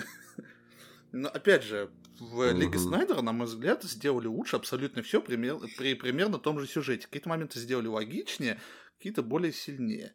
Но тут виноват действительно продюсеры, продюсеры в целом, которые просто реально погнались за Марвелом. Ну, ну, это типичная проблема, на самом деле. Вспомни Universal с их монстрами, они примерно так же проебали все на первой же миссии Софии Бутеллы. Да, слушай, великая, слушай, ты понимаешь, насколько интересный фильм э, «Мятежная луна», что мы обсуждаем все что угодно, только не «Мятежную луну». Ну, потому что в фильме «Мятежная луна» у тебя нету ничего. У тебя есть э, Чарли Ханнам, который э, играет такого всего себя авантюриста Трикстера, а потом внезапно плод твист, так он еще и злодей. А почему? Да пошел ты ну, нахуй, потому, что, тебя это, волнует, потом узнаешь. Потому что это, сука, читалось.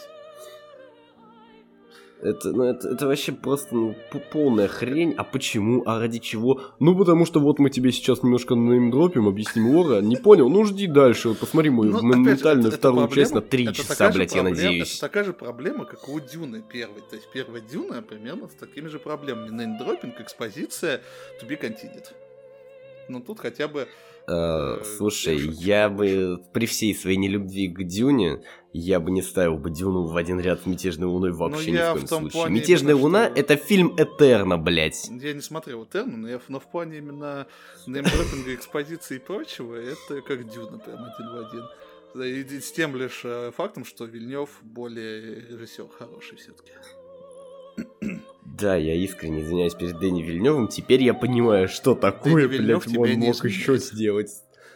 Дэнни Вильнев, я извиняюсь, я, блядь, пойду на вторую дюну и отдам тебе все свои деньги, просто ну, чтобы не видеть мятежную ну, луну. Пойдешь часть на... 1, часть 2, блядь. Пойдешь на вторую дюну, потому что нам с тобой ее еще обсуждать надо будет. Да, а вот «Мятежная луна» — это фильм Этерна, блядь.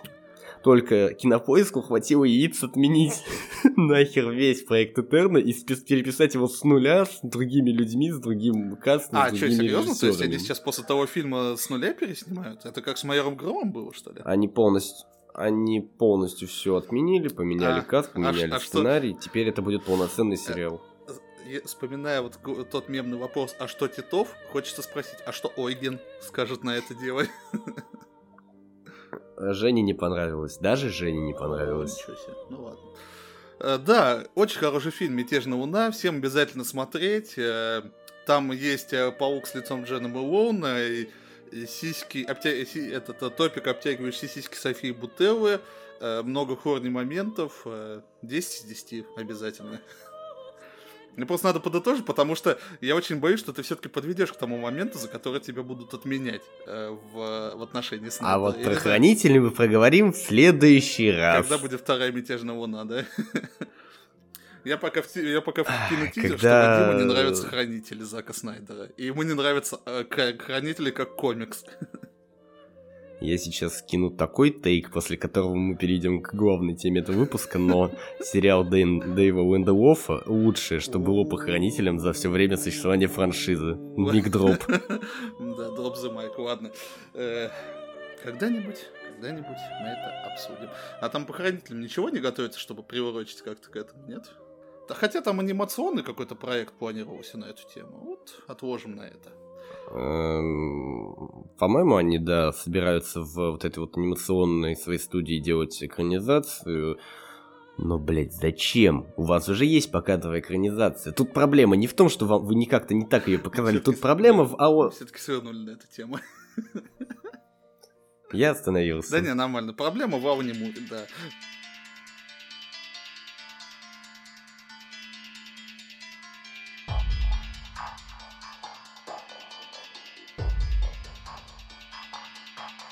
Ну что, Вадим, а готов перейти к самой хайповой теме последних э, месяцев, последнего месяца, которая захватила весь ТикТок, весь Ютуб и все социальные сети? Да, конечно, я прям превознесся. Угу. Все. А сегодня мы обсудим игру по аватару от э, компании Ubisoft.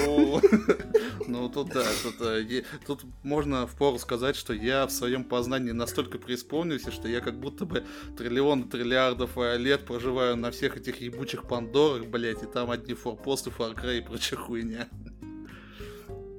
Не, ну просто это такой... Ну это еще терпимый уровень хайпа, просто если бы мы начали обсуждать Starfield, это просто ой, О. там обсудить. Starfield мы обсудим, когда я куплю себе Xbox. Давай мы не будем обсуждать Starfield, давай мы все-таки проговорим про... Ладно, да. А, самое... Это. Да, это. мы долго этого избегали, мы ждали последнюю серию, но в итоге откладывать некуда, впереди Новый год.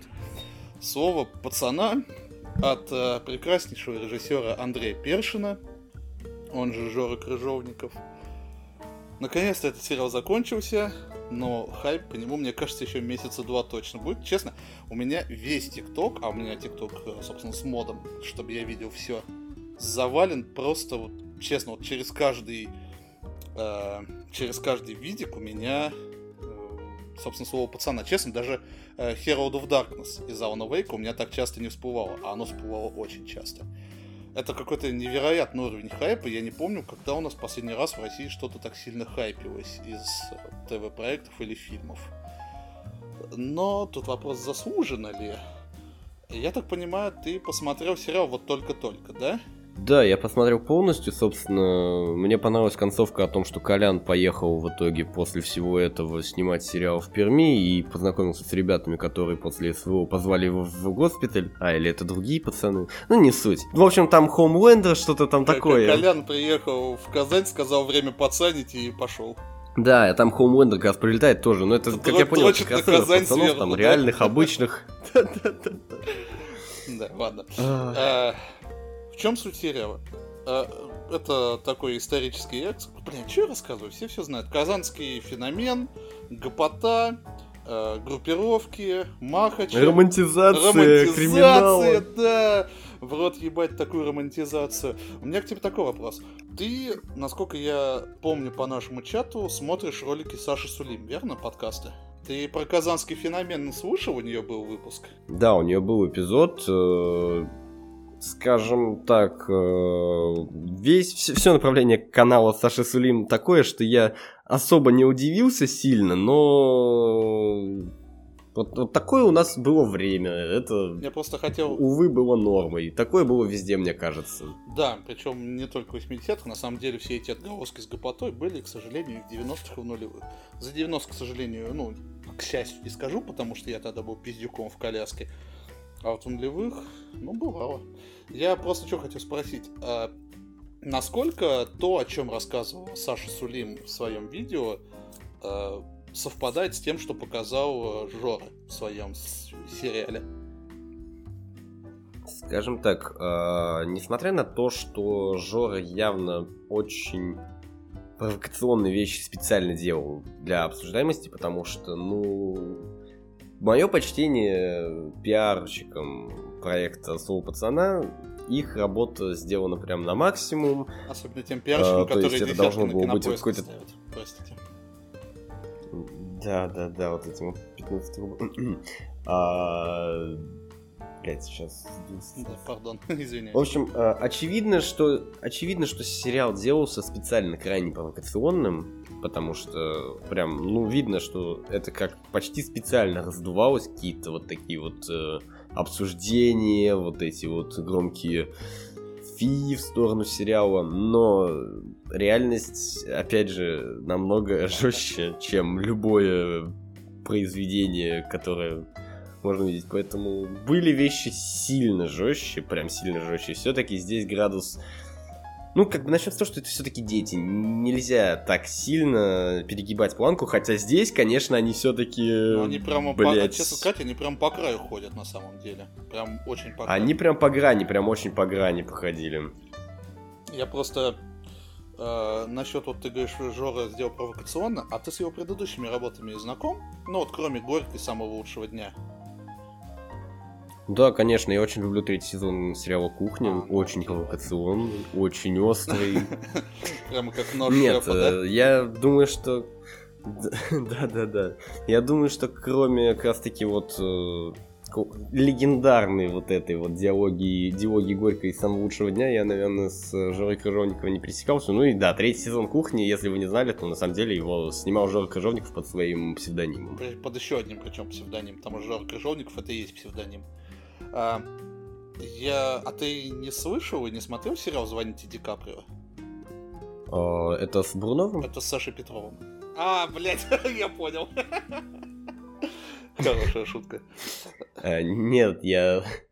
Я хотел его посмотреть, но у меня немножечко не, не дошли еще руки. Я в целом Космос. много еще чего хочу из русского сейчас досмотреть, но это, возможно, на новогодних я как раз таки займусь сильным backlog ом в Россию. А, я просто вот как раз тому, что на самом деле уже вот в этом проекте был вот этот, ну не то что провокационный вайб, а то, что Жора пытался говорить о чем-то важном.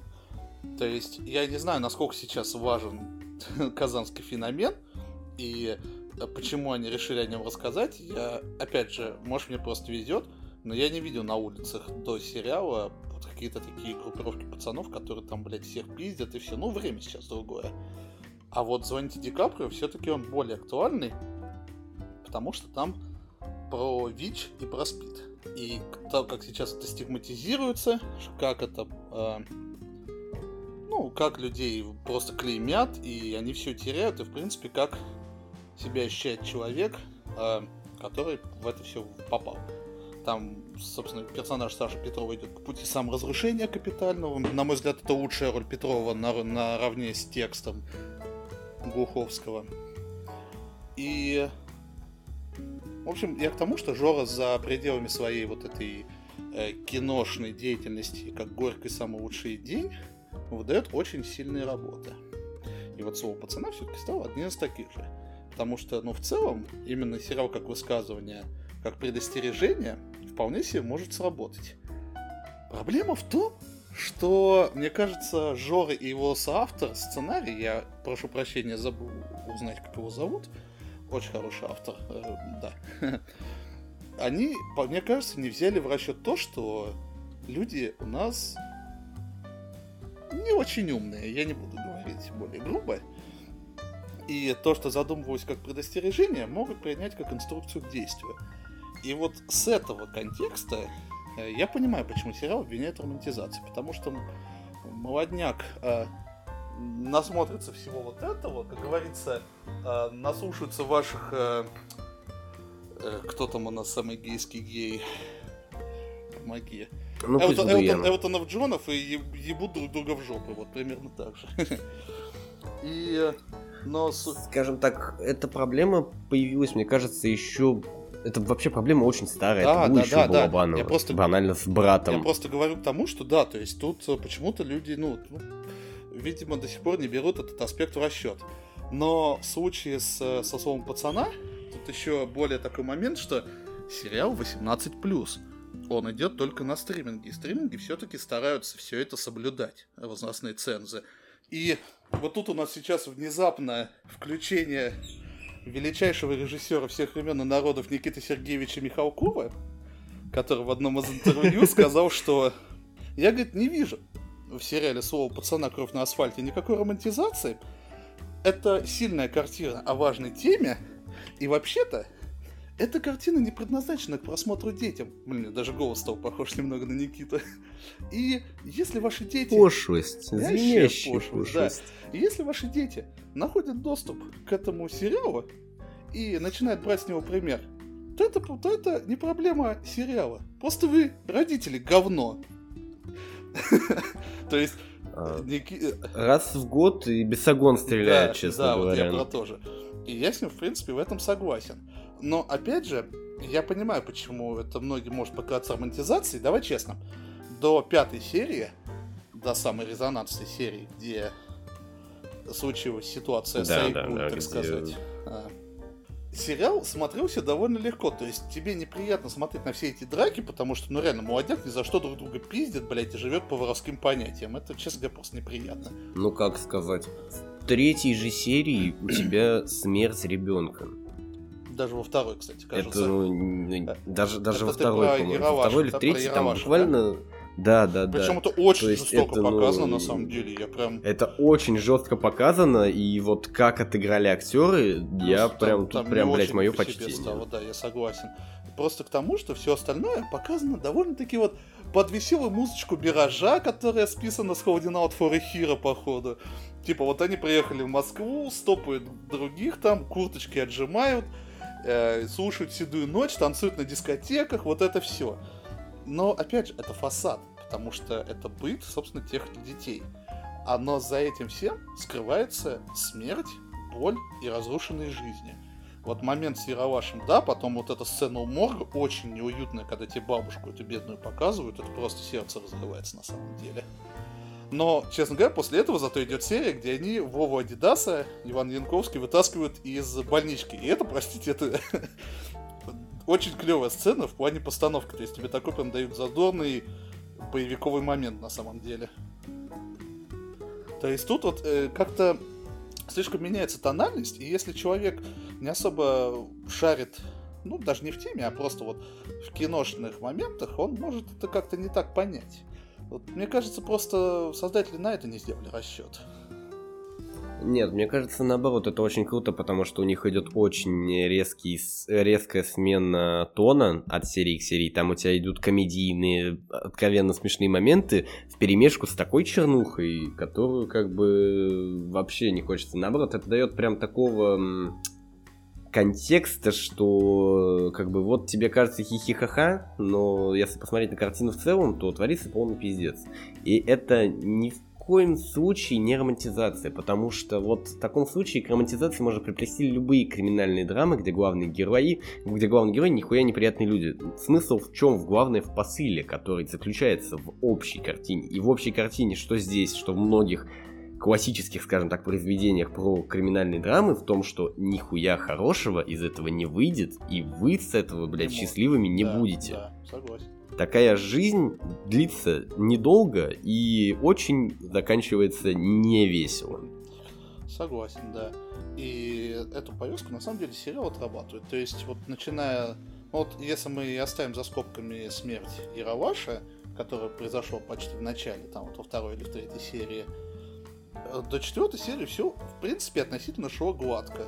Но, с другой стороны, кстати, мне очень понравилось все-таки наблюдать... Вот у нас есть, по сути, три главных героя. Это Андрей Пальто, который, собственно, был, э, цитируя прекраснейший мультик э, «Остров сокровищ», типа, говорит, был очень хорошим мальчиком, но потом связался с плохой компанией, начал играть в, в Орлянку и покатился.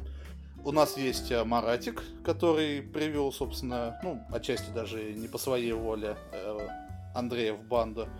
И есть его старший брат Вова Адидас, который вернулся с Афгана, что, мне кажется, очень... Мне кажется, это специально, чтобы еще немножко отсылку к брату сделать, но может я просто уже додумал, да? Не то, что даже отсылку к брату, но это, это просто показывает времени, о том, да. что ПТСР ПТСР у человека, и что у него в голове война не ну, закончилась, ну, это, ну, и он ищет войну себе теперь на были, относительно спокойно. Э, все, все возвращались, да, да, там, ну, я, я мог привести примеры, но я не буду, потому что опять придется вырезать. Ты меня, думаю, понял, о чем я сейчас хотел сказать. А, да. Да. А, да, и типа мы наблюдаем, и в принципе вот все три именно главных героя, за исключением вот остальной банды Универсал, на них можно, в принципе, внимания не обращать. Это хоть и харизматичные и влияющие на историю, но это все-таки сайдкики.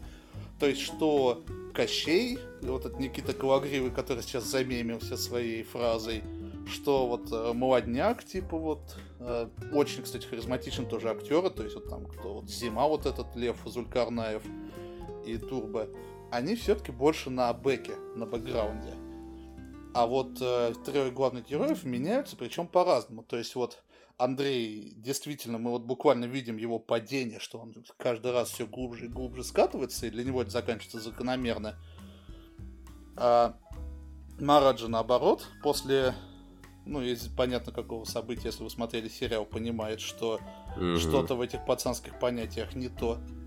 И Вова Адидас что-то посередине. Мягко говоря. Что-то посередине. То есть он как бы и по понятиям, но он старомоден. То есть, как он, когда он приезжает, если ты помнишь там это, что пацаны типа ногами не бьют, хотя тот же Кощей, то, то есть там по сути все абсолютно по-другому. То есть тот же Кощей пытался замять смерть Яроваша, просто чтобы не спровоцировать войну банд, в то время как Adidas просто хотел справедливости.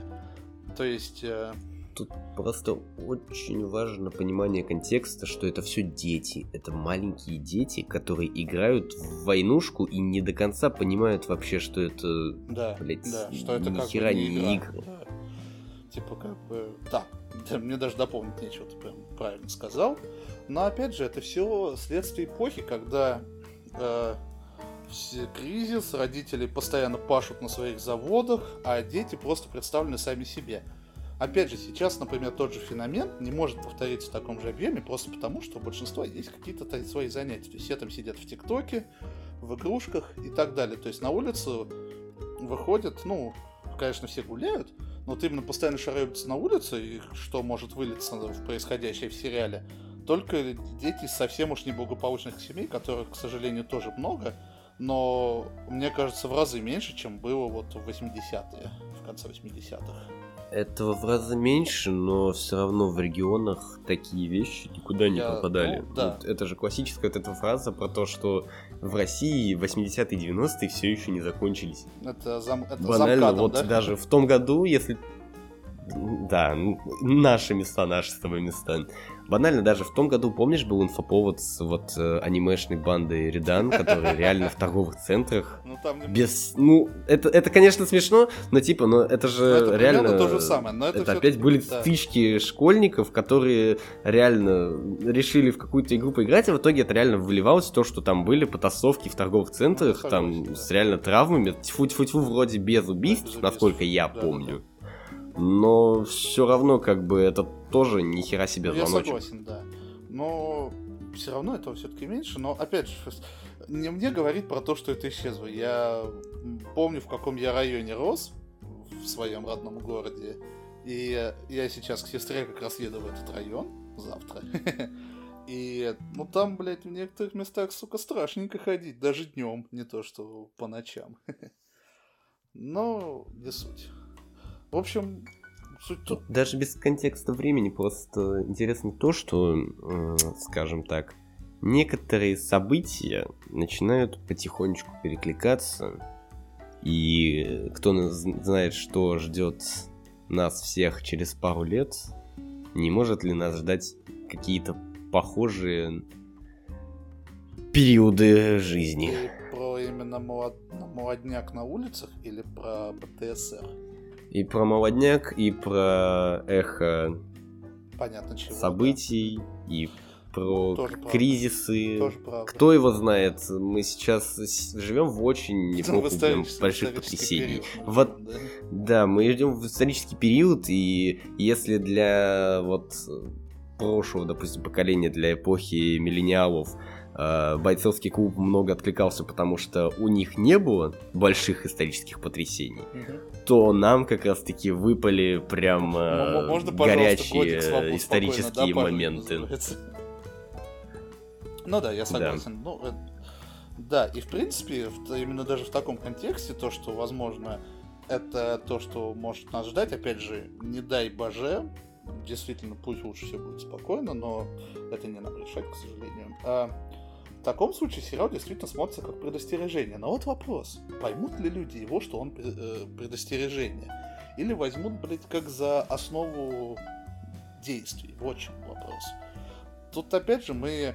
Это вот, кстати, можно пуститься в вечную дискуссию, которую поднимал еще первый крик, о том, что делает ли кино из людей убийц. Если ты помнишь, там такое прям поднималось. Ну, нет, это, это... Я помню, это поднималось много где. Я сейчас дочитываю книгу Ромера, это тоже тизер на следующий выпуск. А, вроде И там тоже книгу. была очень... э, книгу Ромера А, Ромер. дочитываю, вот, мы ее обсудим тоже. Да.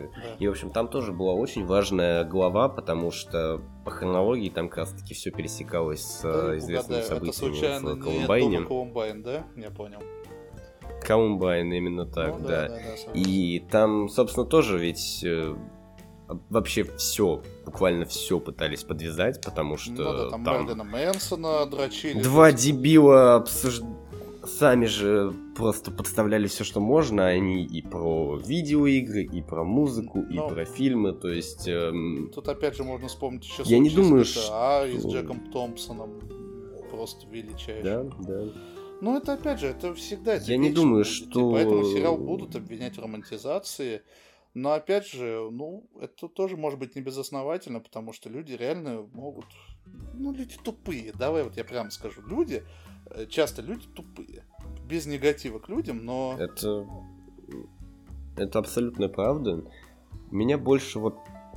Смысл вот просто в чем? Когда я подходил к этому сериалу, когда он только-только начал вируситься, у меня была классическая... У меня просто такой снобский немножко взгляд на мир, то, что если что-то сильно вирусится, скорее всего, это какая-то мейнстримная Ну да. шляпа, от которой ничего особо большого ждать не надо. в ну, пример, там, игра в кальмара, то, то есть, как бы, грубо говоря, это хороший качественный контент, но не достоин такого хайпа. Я после просмотра я очень долго воротил нос, потому что до хера, до себя сноб, но э, на данный момент я считаю, что «Слово пацана» это один из лучших сериалов этого года, без всяких приколов. Это очень важное высказывание, это очень нужное высказывание и в контексте времени, и в контексте и нынешних, и будущих ситуаций, и прошлого. И, возможно, да, хайп очень большой, это может отторгать людей, но я считаю, что он оправдан. Это действительно хорошее и, главное, крайне острое произведение, на что яиц сейчас хватает почти ни у кого.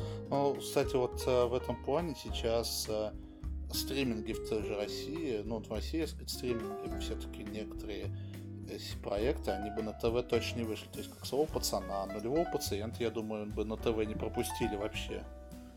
Это вот то, что сразу... Нет, хотя это очень сильно. Что?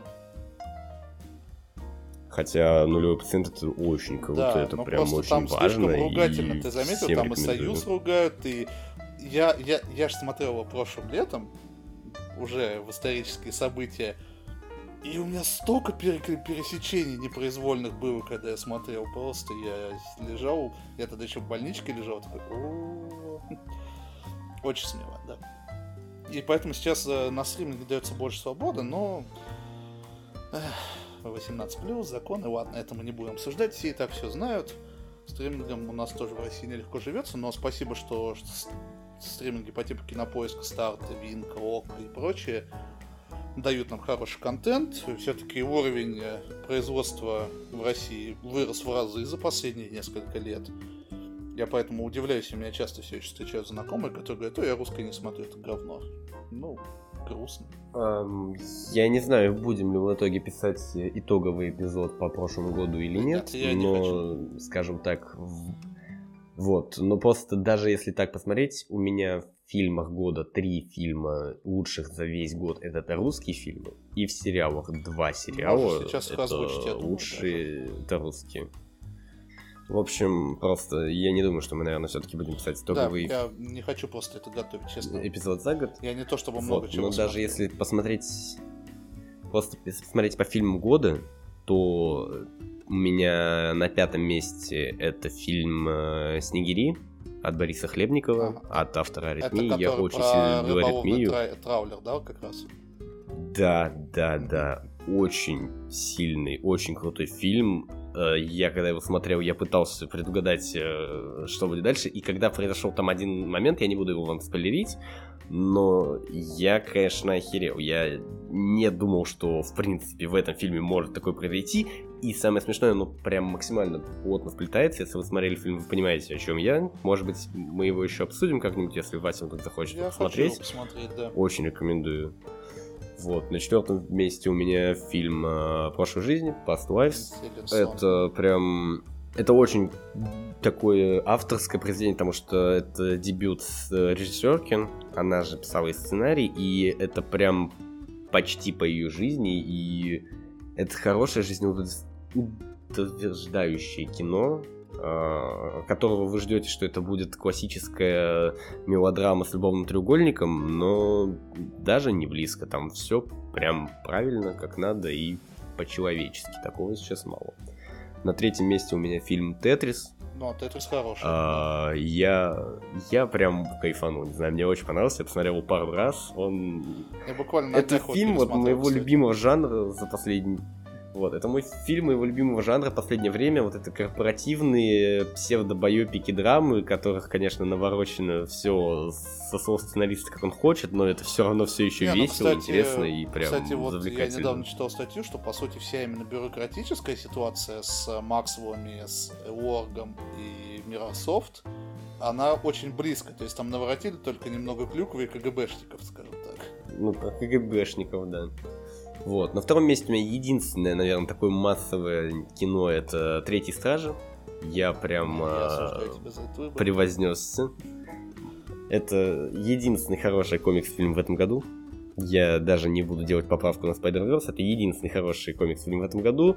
А, Джеймс Ганн умничка. Я очень жду Ганна вселенную. И мне интересно, что он сделает с Суперменом, потому что это реально сложно. А на первом месте? А, на первом месте у меня фильм «Кентавр» с Юрой Борисовым. Это, ну, это, смотри, а это сказал, фильм «Драйв» только в Москве. А ты сказал три Да, потому что есть special... Да. Потому что есть special tier, э, потому что фильм вышел не в прошлом году, он официально вообще не вышел, его а, забраковали, Волконогов? запретили. Это фильм «Капитан Волконогов бежал». Окей, понял тебя. Капитан Волконогов бежал. Опять Юра Борисов, все ясно. А сериалы? Да, я люблю Юру Борисова. Э, по сериалам у меня вот пару дней назад топ был совсем другой, но сейчас я посмотрел. Э, значит, э, пятое место Кибердеревня. Мне прям, прям залетело на уран. На четвертом месте у меня Слово пацана. Я прям... Мне очень зашло. Uh, ну а дальше будут очень сомнительные. На третьем месте у меня 30 Metal. Я очень ага. uh, прям Фанат горел по 30 Metal.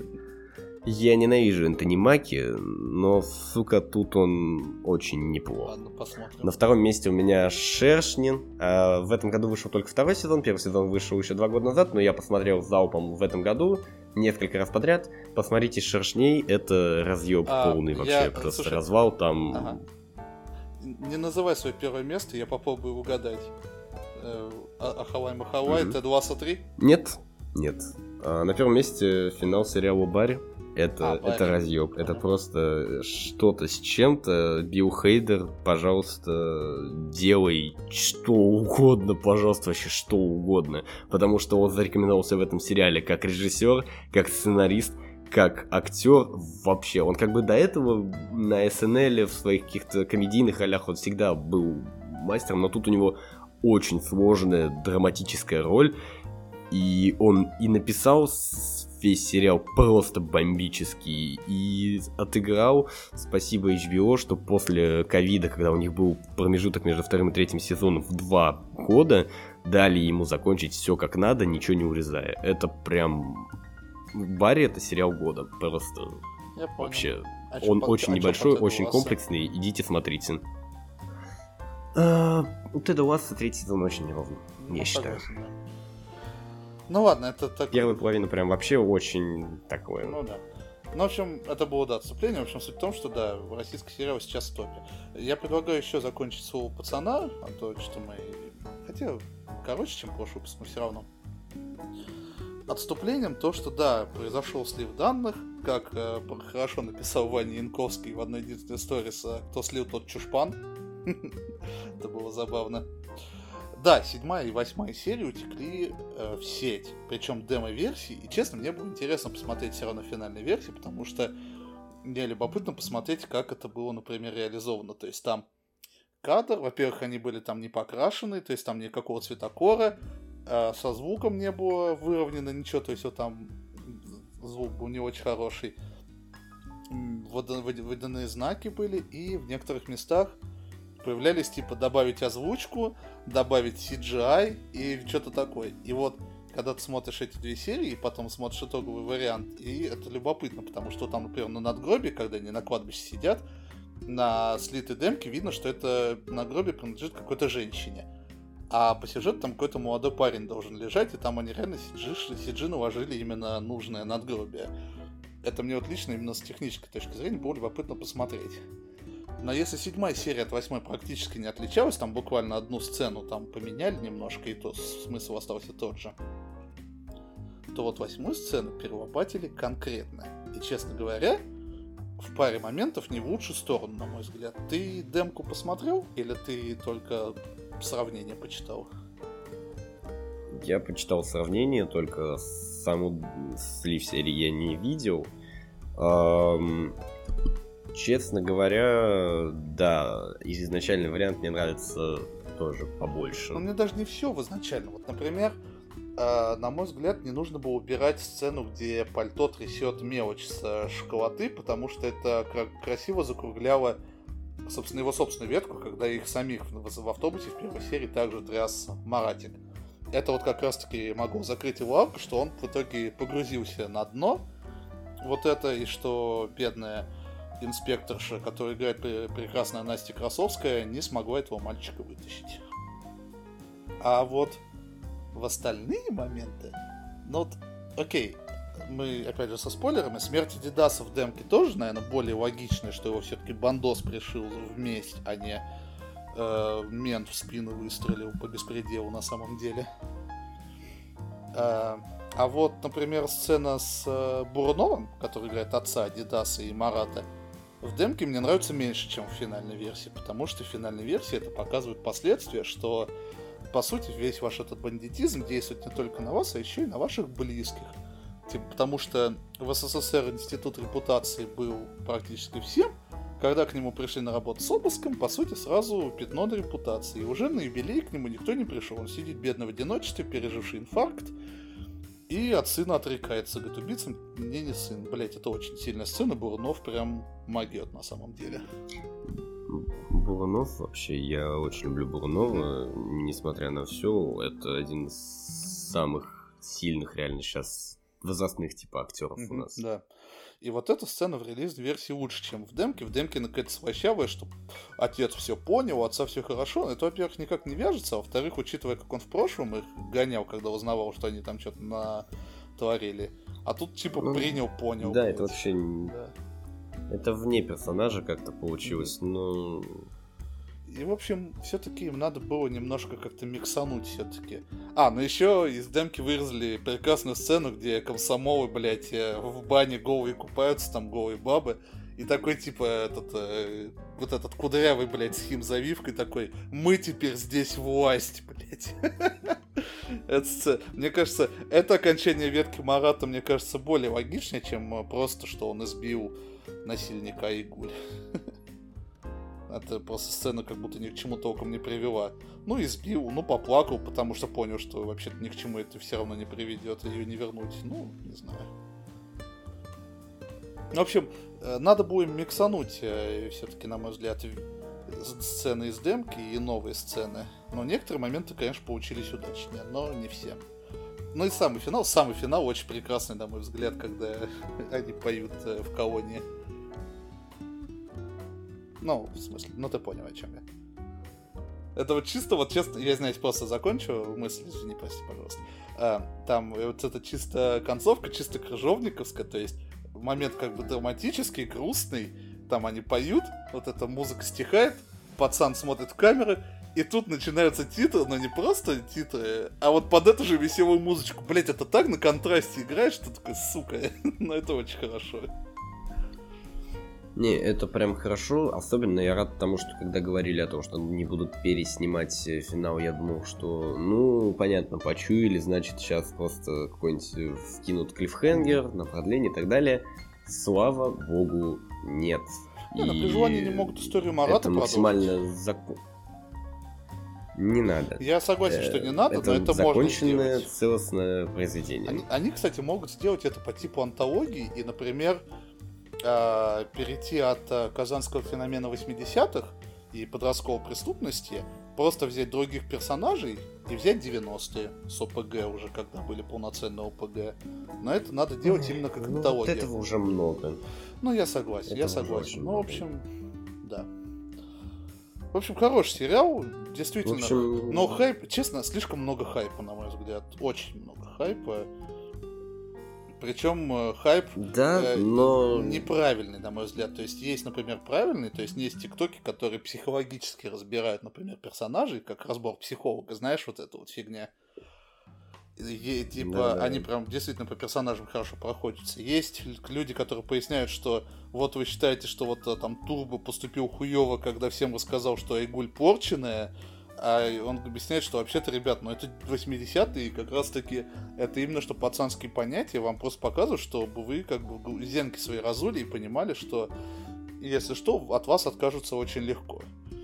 Э, этот сам э, Гараев, Роберт, кажется, его зовут, я могу ошибаться, который автор книги «Слово пацана», который отчасти вдохновлено, вдохновлен сериал, тоже рассказывал, что на самом деле, вот недавно по статье на Кинопоиске было как раз таки, что автор книги отвечает на вопросы, которые остались после окончания сериала, прям посерийно.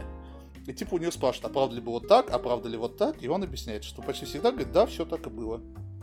Потому что он сам бывший группировщик, и он как бы по сути по своим воспоминаниям, воспоминаниям других группировщиков, которые согласились э, дать ему интервью об этом казанском феномене.